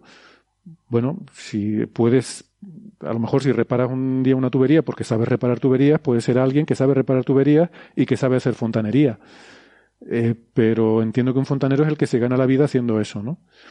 Entonces, alguien puede publicar un paper, pero para mí científico es el que se gana la vida haciendo ciencia, aunque no publique papers. que lamentablemente a veces cuesta mucho publicar un paper.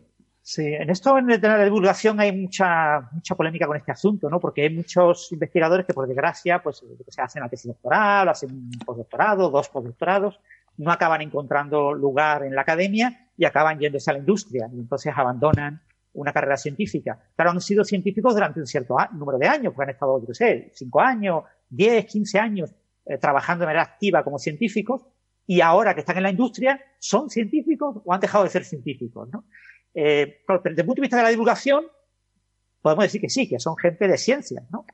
Eh, pero claro, no son científicos en activo, son científicos que ya no están en activo, ¿no? Entonces, eh, pero bueno, si un carpintero deja de trabajar en la carpintería y se va a su casa y pues, de vez en cuando hace un mueble para, para su abuela, pues bueno, está bien, es un manita y sabe hacer muebles, pero yo no diría que es un carpintero. ¿No? Es por lo que sea que esté haciendo en ese momento.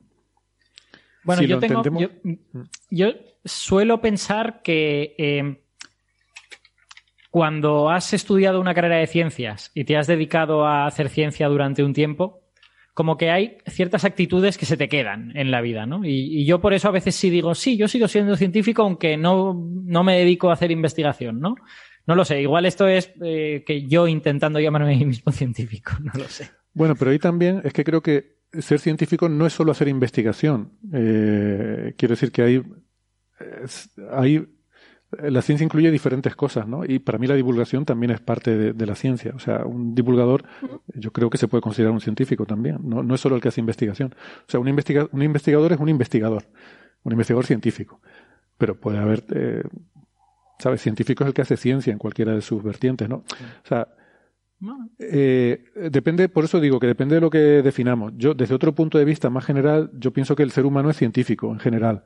Eh, científico en el sentido de ese impulso de, de, descubrir la verdad y cómo funcionan las cosas. En general, la mayoría de las personas tienen esa curiosidad. Eh, y a veces hacemos la broma con el Homo scientificus, ¿no? Que es el ser humano que empieza a a intentar entender el, el, universo, eh, aunque sea con, con, las teorías del hombre primitivo, pues si llueve es porque hay un señor muy grande que se ha enfadado y, y entonces truena y son los, los, gritos de enfado de este señor muy grande, ¿no? Es un modelo de la naturaleza. Entonces, eh, eso es parte de la naturaleza científica del ser humano, del Homo scientificus. Eh, sí, el problema que tiene todo este tipo de cosas es siempre el problema de la demarcación, ¿no? cuando nos preocupamos de qué es ciencia y qué es pseudociencia, qué es ser científico y qué es ser pseudocientífico, ¿no? Y si abrimos mucho lo que es ser científico y aceptamos que cualquier niño, por ser curioso, automáticamente científico, los niños nacen con una mentalidad científica, el humano es científico por naturaleza, automáticamente todos los pseudocientíficos, todos los paracientíficos son científicos. aunque no usen un método científico, aunque no tengan una formación científica y aunque a todos los científicos nos moleste que sean y se consideren científicos, si abrimos mucho eh, ese concepto, acaban entrando ellos.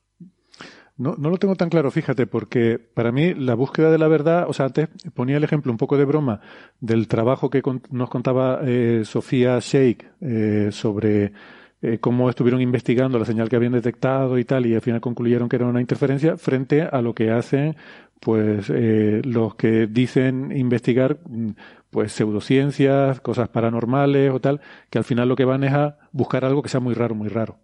Eh, no están realmente intentando resolver un cierto misterio, sino están intentando crear el misterio, ¿no? Entonces, desde ese punto de vista, no sería, no serían científicos, porque no están intentando encontrar la verdad, están intentando perpetuar el misterio. ¿Vale? Es justo lo contrario, de alguna forma. Bueno, esto quizás es más filosofía. filosófico que el concepto de verdad, igual que el concepto de belleza, son conceptos completamente relativos, no existen como concepto absoluto. Y entonces lo que tú llamas tu verdad es la verdad, tu verdad científica, puede no coincidir con la verdad científica de esa persona que no es científico, pero a la que tú llamas científico, que él tiene su verdad científica. Y Pero es- eso, pero eso no es verdad. Vale, no es tu verdad. Bueno, yo lo siento, pero yo, yo creo mucho en el realismo, esa es mi religión. Eh, existe una realidad, existe una verdad. Lo, que era la realidad y lo que era la verdad en el siglo XVIII sobre la naturaleza cambió en el siglo XIX, cambió en el siglo XX y ahora va a cambiar en el siglo XXI. Es decir, no existe esa verdad, esa verdad es voluble. El conocimiento científico va evolucionando, cambiando, modificándose y nada de lo que, entre comillas, ahora queremos llamar verdad es verdad, porque probablemente dentro de 100 años eh, deje de serlo, como las cosas que eran verdad hace 100 años, aunque se estudien en los libros de texto y lo estudien los estudiantes de las carreras universitarias, han dejado de ser verdad. Es decir, la eh, gravitación de Newton es mentira. No Sí, es pero- verdad, pero, pero fue verdad en su momento. Y tú me dirás, no, es que no es, no es una mentira tan mentira como otras mentiras, es una mentirijilla. Vale, coméntame lo que tú quieras, pero es mentira. ¿vale? Sabemos que es mentira. Entonces, lo que pasa es que en su momento no se sabía y es útil seguir estudiándolo y aprendiéndolo porque para eh, ciertas cosas hoy en día es una buena mentira para estudiar ciertas cosas, ¿no? Sí, sí, pero eso no quiere decir que no exista una verdad. O sea, yo lo que digo en realismo es que yo creo que existe una verdad subyacente a la que intentamos acercarnos, ¿no? Con mejor o peor éxito. Eh, eh, pero que existe. Otra cosa es Yo- que yo la, creo- la podamos conocer. Yo creo que las dos cosas no tienen por qué ser completamente incompatibles, porque puede existir una realidad subyacente y puede haber como diversas maneras de describir esa realidad subyacente, algunas más defectuosas que otras, ¿no? Y, y quizá en eso está la ciencia, ¿no? En encontrar descripciones que sean menos defectuosas que, que las anteriores, digamos. Bueno, yo creo que lo que sí es cierto es que Francis nos va a tener que dejar ya porque es la, es la hora en la que tienes tus clases, así que Soy como la gracias. cenicienta, a mi horita me tengo que ir. Se te convierte Venga, el chao, chao. Seguir hablando de este tema que son temas muy interesantes. Después os escucharé en el podcast. Vale, Chao, venga. Francis. Un abrazo, Francis. Hasta la próxima. Hasta la próxima. Bueno, pues como a Francis le interesan estos temas, lo, lo vamos a dejar entonces para seguirlo hablando con él. Porque si no, Para fastidiarle, no se pondrá a escuchar el podcast y verá que no hemos dicho nada. no, porque si no, si nos ponemos ahora a hablar, pues a lo mejor no estará de acuerdo con algo y se sentirá frustrado de no poder intervenir. Es que me da pena de, de que, de que se quede ahí eh, colgado. Bueno, Yo, eh, yo he visto aquí una pregunta que, que me parece interesante. Bueno, más de una, pero, pero hay una en concreto que, que me ha molado bastante, que ha preguntado Juan Manuel Cruz que por qué hay tan pocos restos fósiles de homínidos en relación con dinosaurios. Por ejemplo, a pesar de que los dinosaurios son mucho más antiguos. Hmm. Y la razón en realidad es muy fácil. Es que los dinosaurios existieron durante un montón de tiempo. y o sea, eran los- muchos. Claro, eh, homínidos tenemos una cantidad de especies, no tantas, un puñado, 5, 6, 7, 8, a lo largo de 4 millones de años. En ocasiones esas especies tenían poblaciones bastante pequeñas, en plan de 5.000 ejemplares en todo el mundo. Y los dinosaurios estamos hablando de miles de especies, decenas de miles de especies a lo largo de 170 millones de años Claro. en comparación con cuatro. Entonces, en realidad, si cogieses una sola especie de dinosaurio, probablemente te darías cuenta de que tenemos muchísimos más fósiles de homínidos que de esa especie de dinosaurio en concreto. Y bueno, también depende de qué especie, de cuánto de abundante fuera, porque esto, lo decíamos antes, lo decían ustedes antes, que de homínidos, o sea, es que eran poblaciones pequeñas y muy dispersas.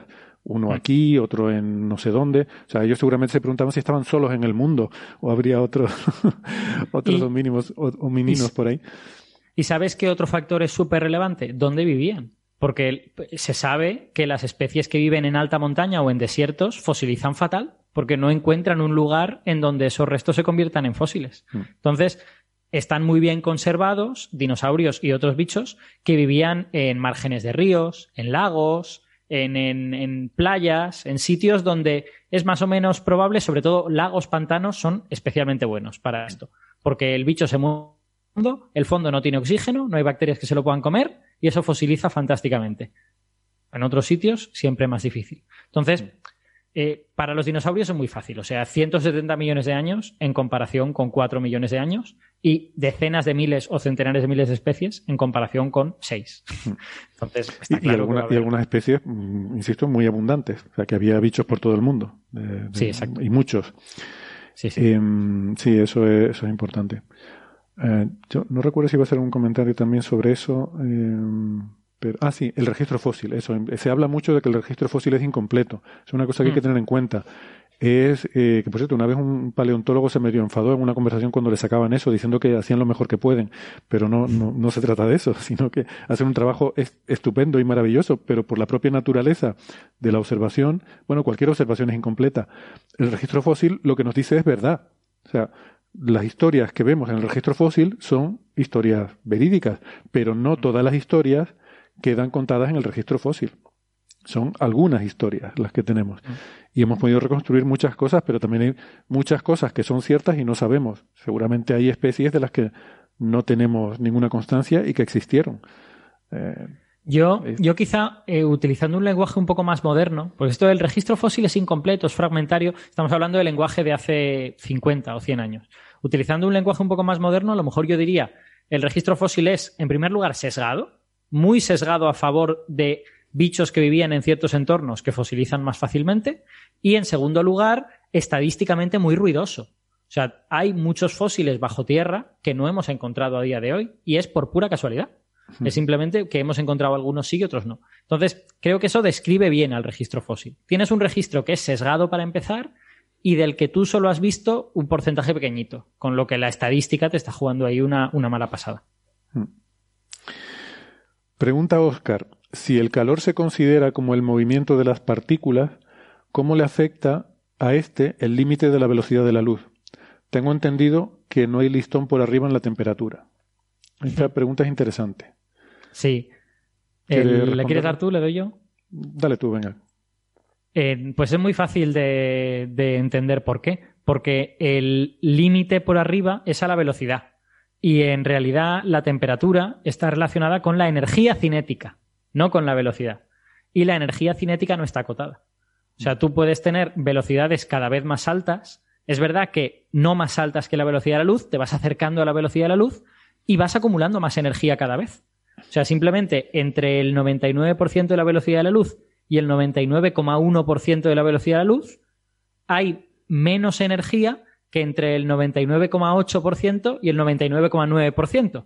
Aunque solo haya un 0,1% en ambos casos, cuanto más cerca de la velocidad de la luz estás, más energía acumulas en cada porcentaje que vas avanzando. Entonces, la energía cinética no está acotada y por lo tanto la temperatura tampoco, a pesar de que la velocidad sí que esté acotada. Exactamente. Eh, yo ahí añadiría además otra cosa. El concepto de temperatura como tal se define, estrictamente hablando en termodinámica, para sistemas que están en equilibrio termodinámico.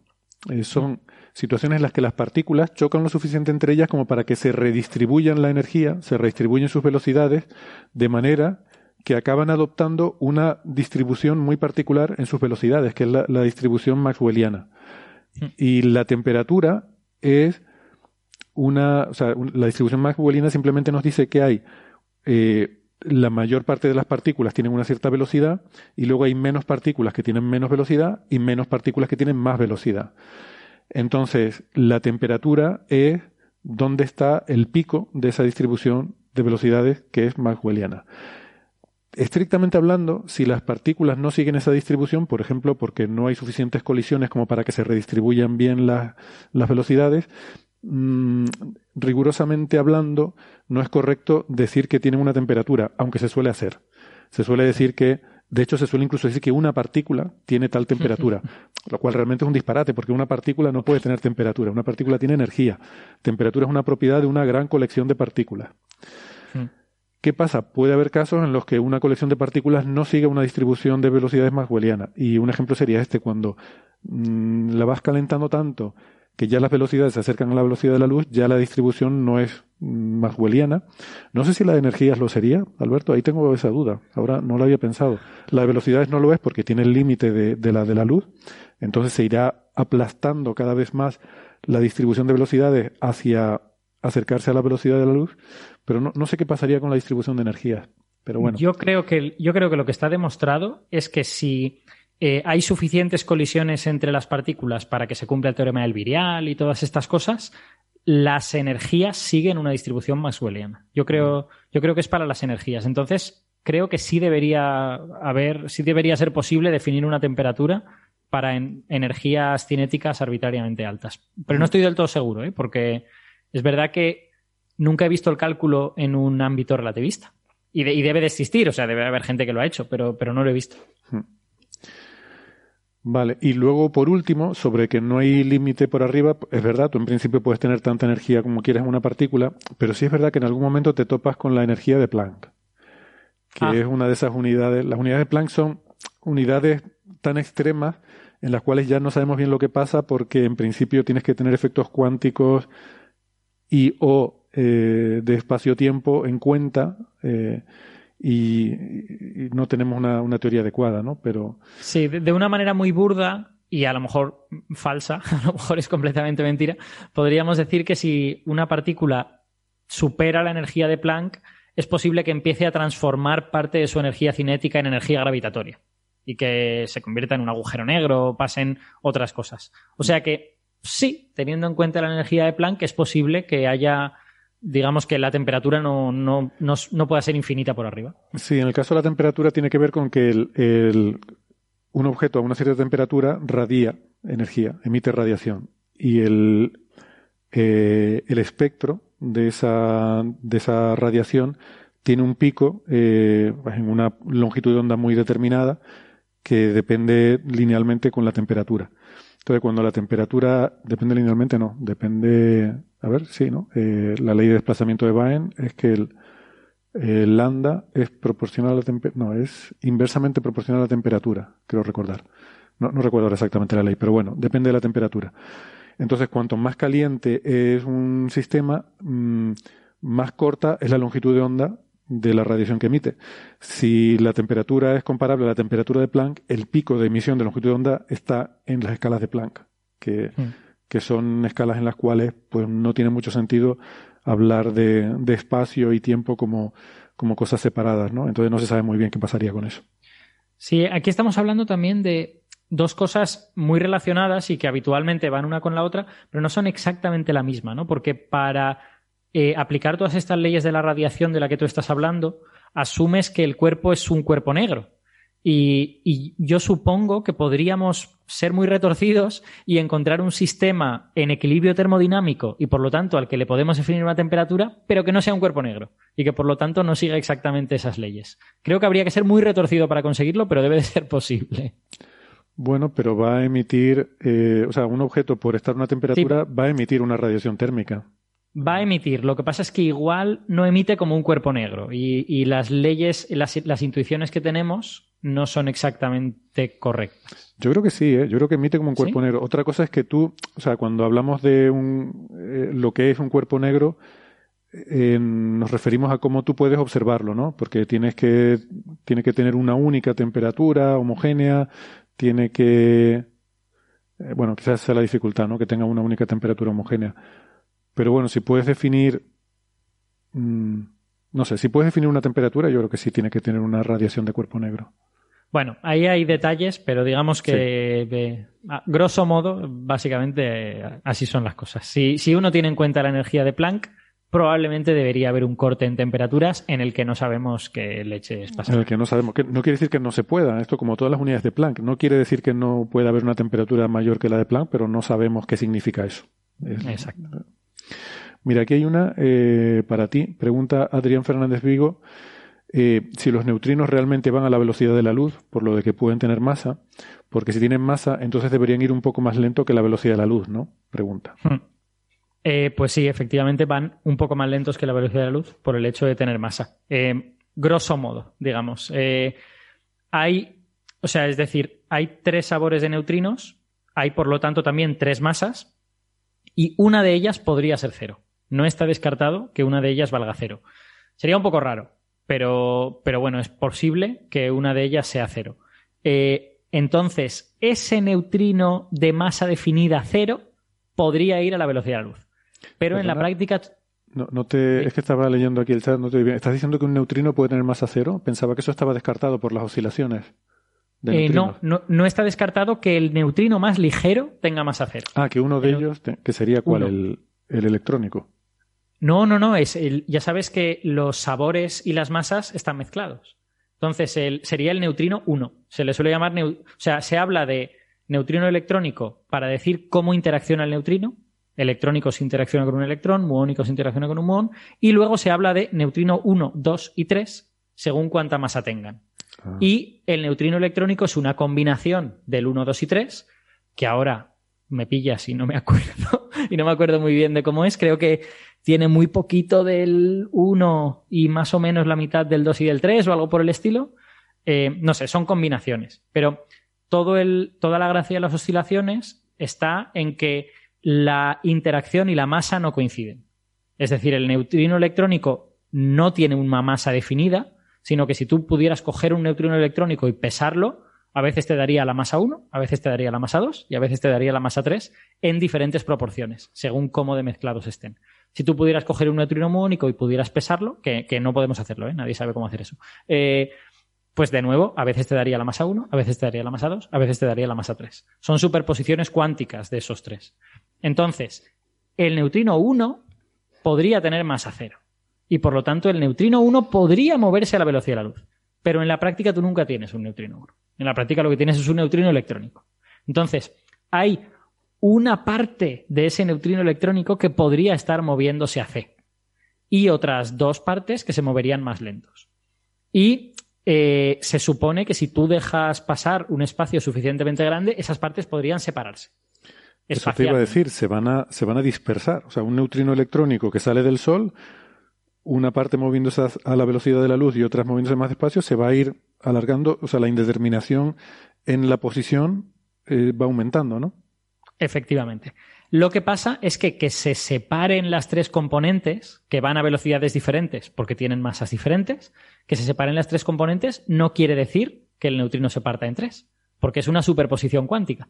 Entonces, en el momento que tú encontraras una de las tres componentes de masa, las otras dos desaparecen, colapsa la función de onda.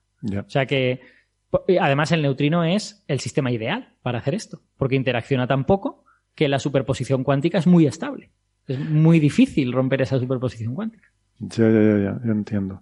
Pero si lo detectaras, detectarías, o bien lo detectarías aquí, esta parte, o bien detectarías allá otra parte, o bien más allá la tercera parte. Eh, algo así. Eso es súper tricky y, y se, ha, se ha calculado, ¿vale? O sea, la cosa es, en lugar de cogerte un neutrino ideal, cuando yo cuando hablo de oscilaciones de neutrinos siempre pensamos en neutrinos que son ondas planas, que ocupan todo el espacio, que van oscilando y tal. Bueno, pues esto para hacerlo bien hay que considerar que el neutrino en realidad es un paquete de ondas que tiene una anchura cuando es emitido, que ese paquete se va haciendo más ancho, como tú dices, a medida que va avanzando y que luego cuando lo detectas suceden una serie de cosas. Eh, entonces, ahí hay detalles finos y en los que yo podría meter la pata porque, porque nunca me he estudiado exactamente esos cálculos. Pero, grosso modo, sí, es parecido, es parecido a lo que has dicho. Qué curioso. O sea que, que vamos, en respuesta directa al oyente, eh, los neutrinos que realmente observamos no tienen una masa definida, con lo que no se mueven a una velocidad definida, se mueven en una superposición cuántica de tres velocidades distintas, pero una de esas tres velocidades podría ser la velocidad de la luz, porque esa masa podría valer cero. Ahora, los modelos en general desfavorecen esa posibilidad, porque para que esa masa fuese exactamente cero, ese neutrino en concreto tendría que tener su masa protegida, para que ninguna otra partícula le generase una masa pequeñísima siquiera y tuviera que ser exactamente cero. Y parece como súper ad hoc que la naturaleza haya decidido, no, este neutrino me gusta más, su masa protegida, los otros no. parece como un poco raro. Entonces, lo normal es que ninguno de los tres tenga masa cero. Vale. Mira, veo que Bruno Jiménez dice, se llama distribución de Maxwell-Jutner, eh, pero como Ah. no pone contexto, no sé a qué se refiere. Supongo que a lo mejor a la distribución de energía. Pu- puede ser. Eh, a ver, Bruno, si estás ahí, eh, ponnos a qué te referías con esa respuesta, porque no me ha quedado claro. Mientras tanto, Lord Sachs pregunta si antes de la radiación de fondo había distribución maxwelliana en el cosmos, supongo que se refiere. Y la respuesta es que sí, era, eh, estaba mm, eh, el universo era muy denso, muy pequeño, el universo observable que tenemos hoy en día estaba muy compactado, muy apretado y había muchas interacciones entre las partículas y sí, estaba eh, las partículas estaban en, una, en equilibrio termodinámico entre sí y con la radiación y por eso la radiación de fondo, del fondo cósmico de microondas, tiene un espectro de cuerpo negro mm, prácticamente perfecto. De hecho, más perfecto que lo que podemos producir en un laboratorio. Es más, molaría poder ver el fondo cósmico de neutrinos porque debería de alguna manera darnos acceso a ese cuerpo negro anterior a la radiación de microondas, ¿no? Y perdona, repíteme la pregunta porque estaba leyendo el chat. No, nada, que, molaría, que molaría ver el fondo cósmico de neutrinos porque debería darnos acceso a esa materia anterior a la emisión del fondo cósmico de microondas y que se supone que debería ser un cuerpo negro también, debería estar en equilibrio térmico. Lo que no sé es si el proceso de emisión de esos neutrinos em, te haría un mapeado fiel de ese, de ese, em, eh, de ese equilibrio termodinámico o habría ahí alguna especie de distorsión. Eso no me lo he mirado.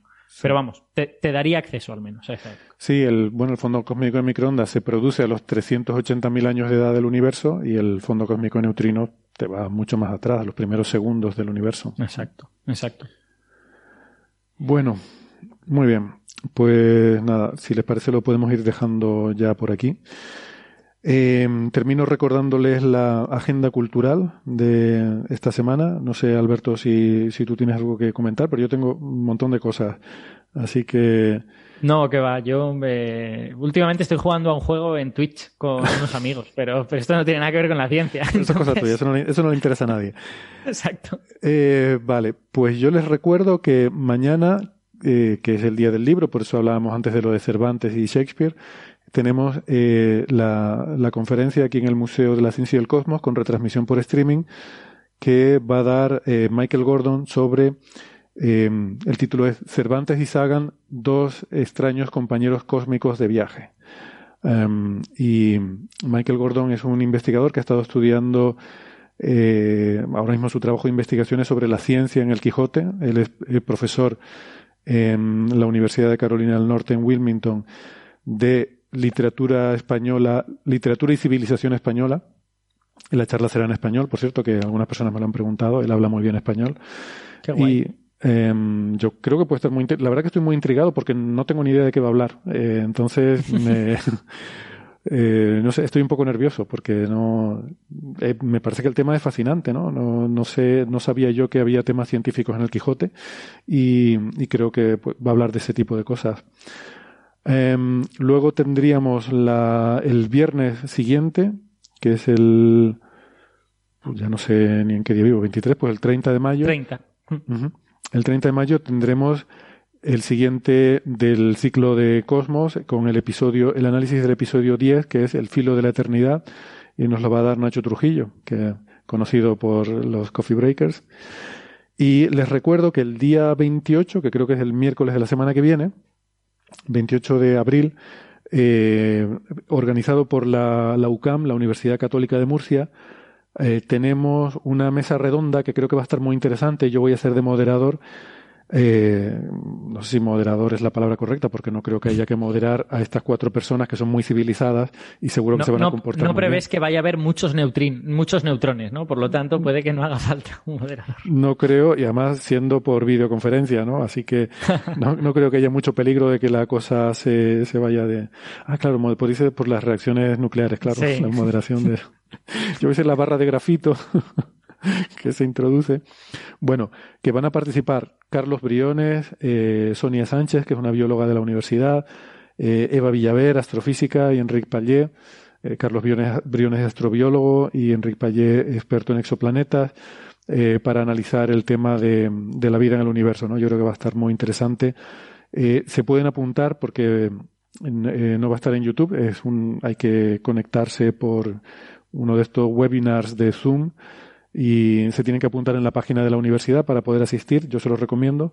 Si van a la página de la UCAM, que creo que es ucam.com, quizás, eh, en la página, pero bueno, si buscan UCAM en Google les aparece, ¿no? La Universidad Católica de Murcia. Pues dentro de la página, mm, en la sección Masterclass, pues ahí en Masterclass está esta, eh, mesa redonda titulada eh, Vida en el Universo. Y creo que eso es todo, amigos. No sé si me dejo algo, pero bueno, ya si no, la semana que viene seguimos comentando más cosas. Pero creo que la agenda está bastante cargada, así que espero que nos veamos. Y bueno, por supuesto, la próxima semana otro coffee break, como no podía ser de otra manera. Así que nada, Alberto, gracias por participar hoy. Nada, un placer. Ha estado muy divertido. Además, como el artículo este de los cerebros a mí me, ha dejado todo loco, así que muy me ha explotado el cerebro con el artículo ese. gracias también a Francis, los amigos que han estado siguiendo el directo en YouTube. Muchas gracias por estar ahí y, por supuesto, a todos ustedes escuchando el podcast. Muchas gracias. Nos vemos la semana que viene. Adiós. Chao.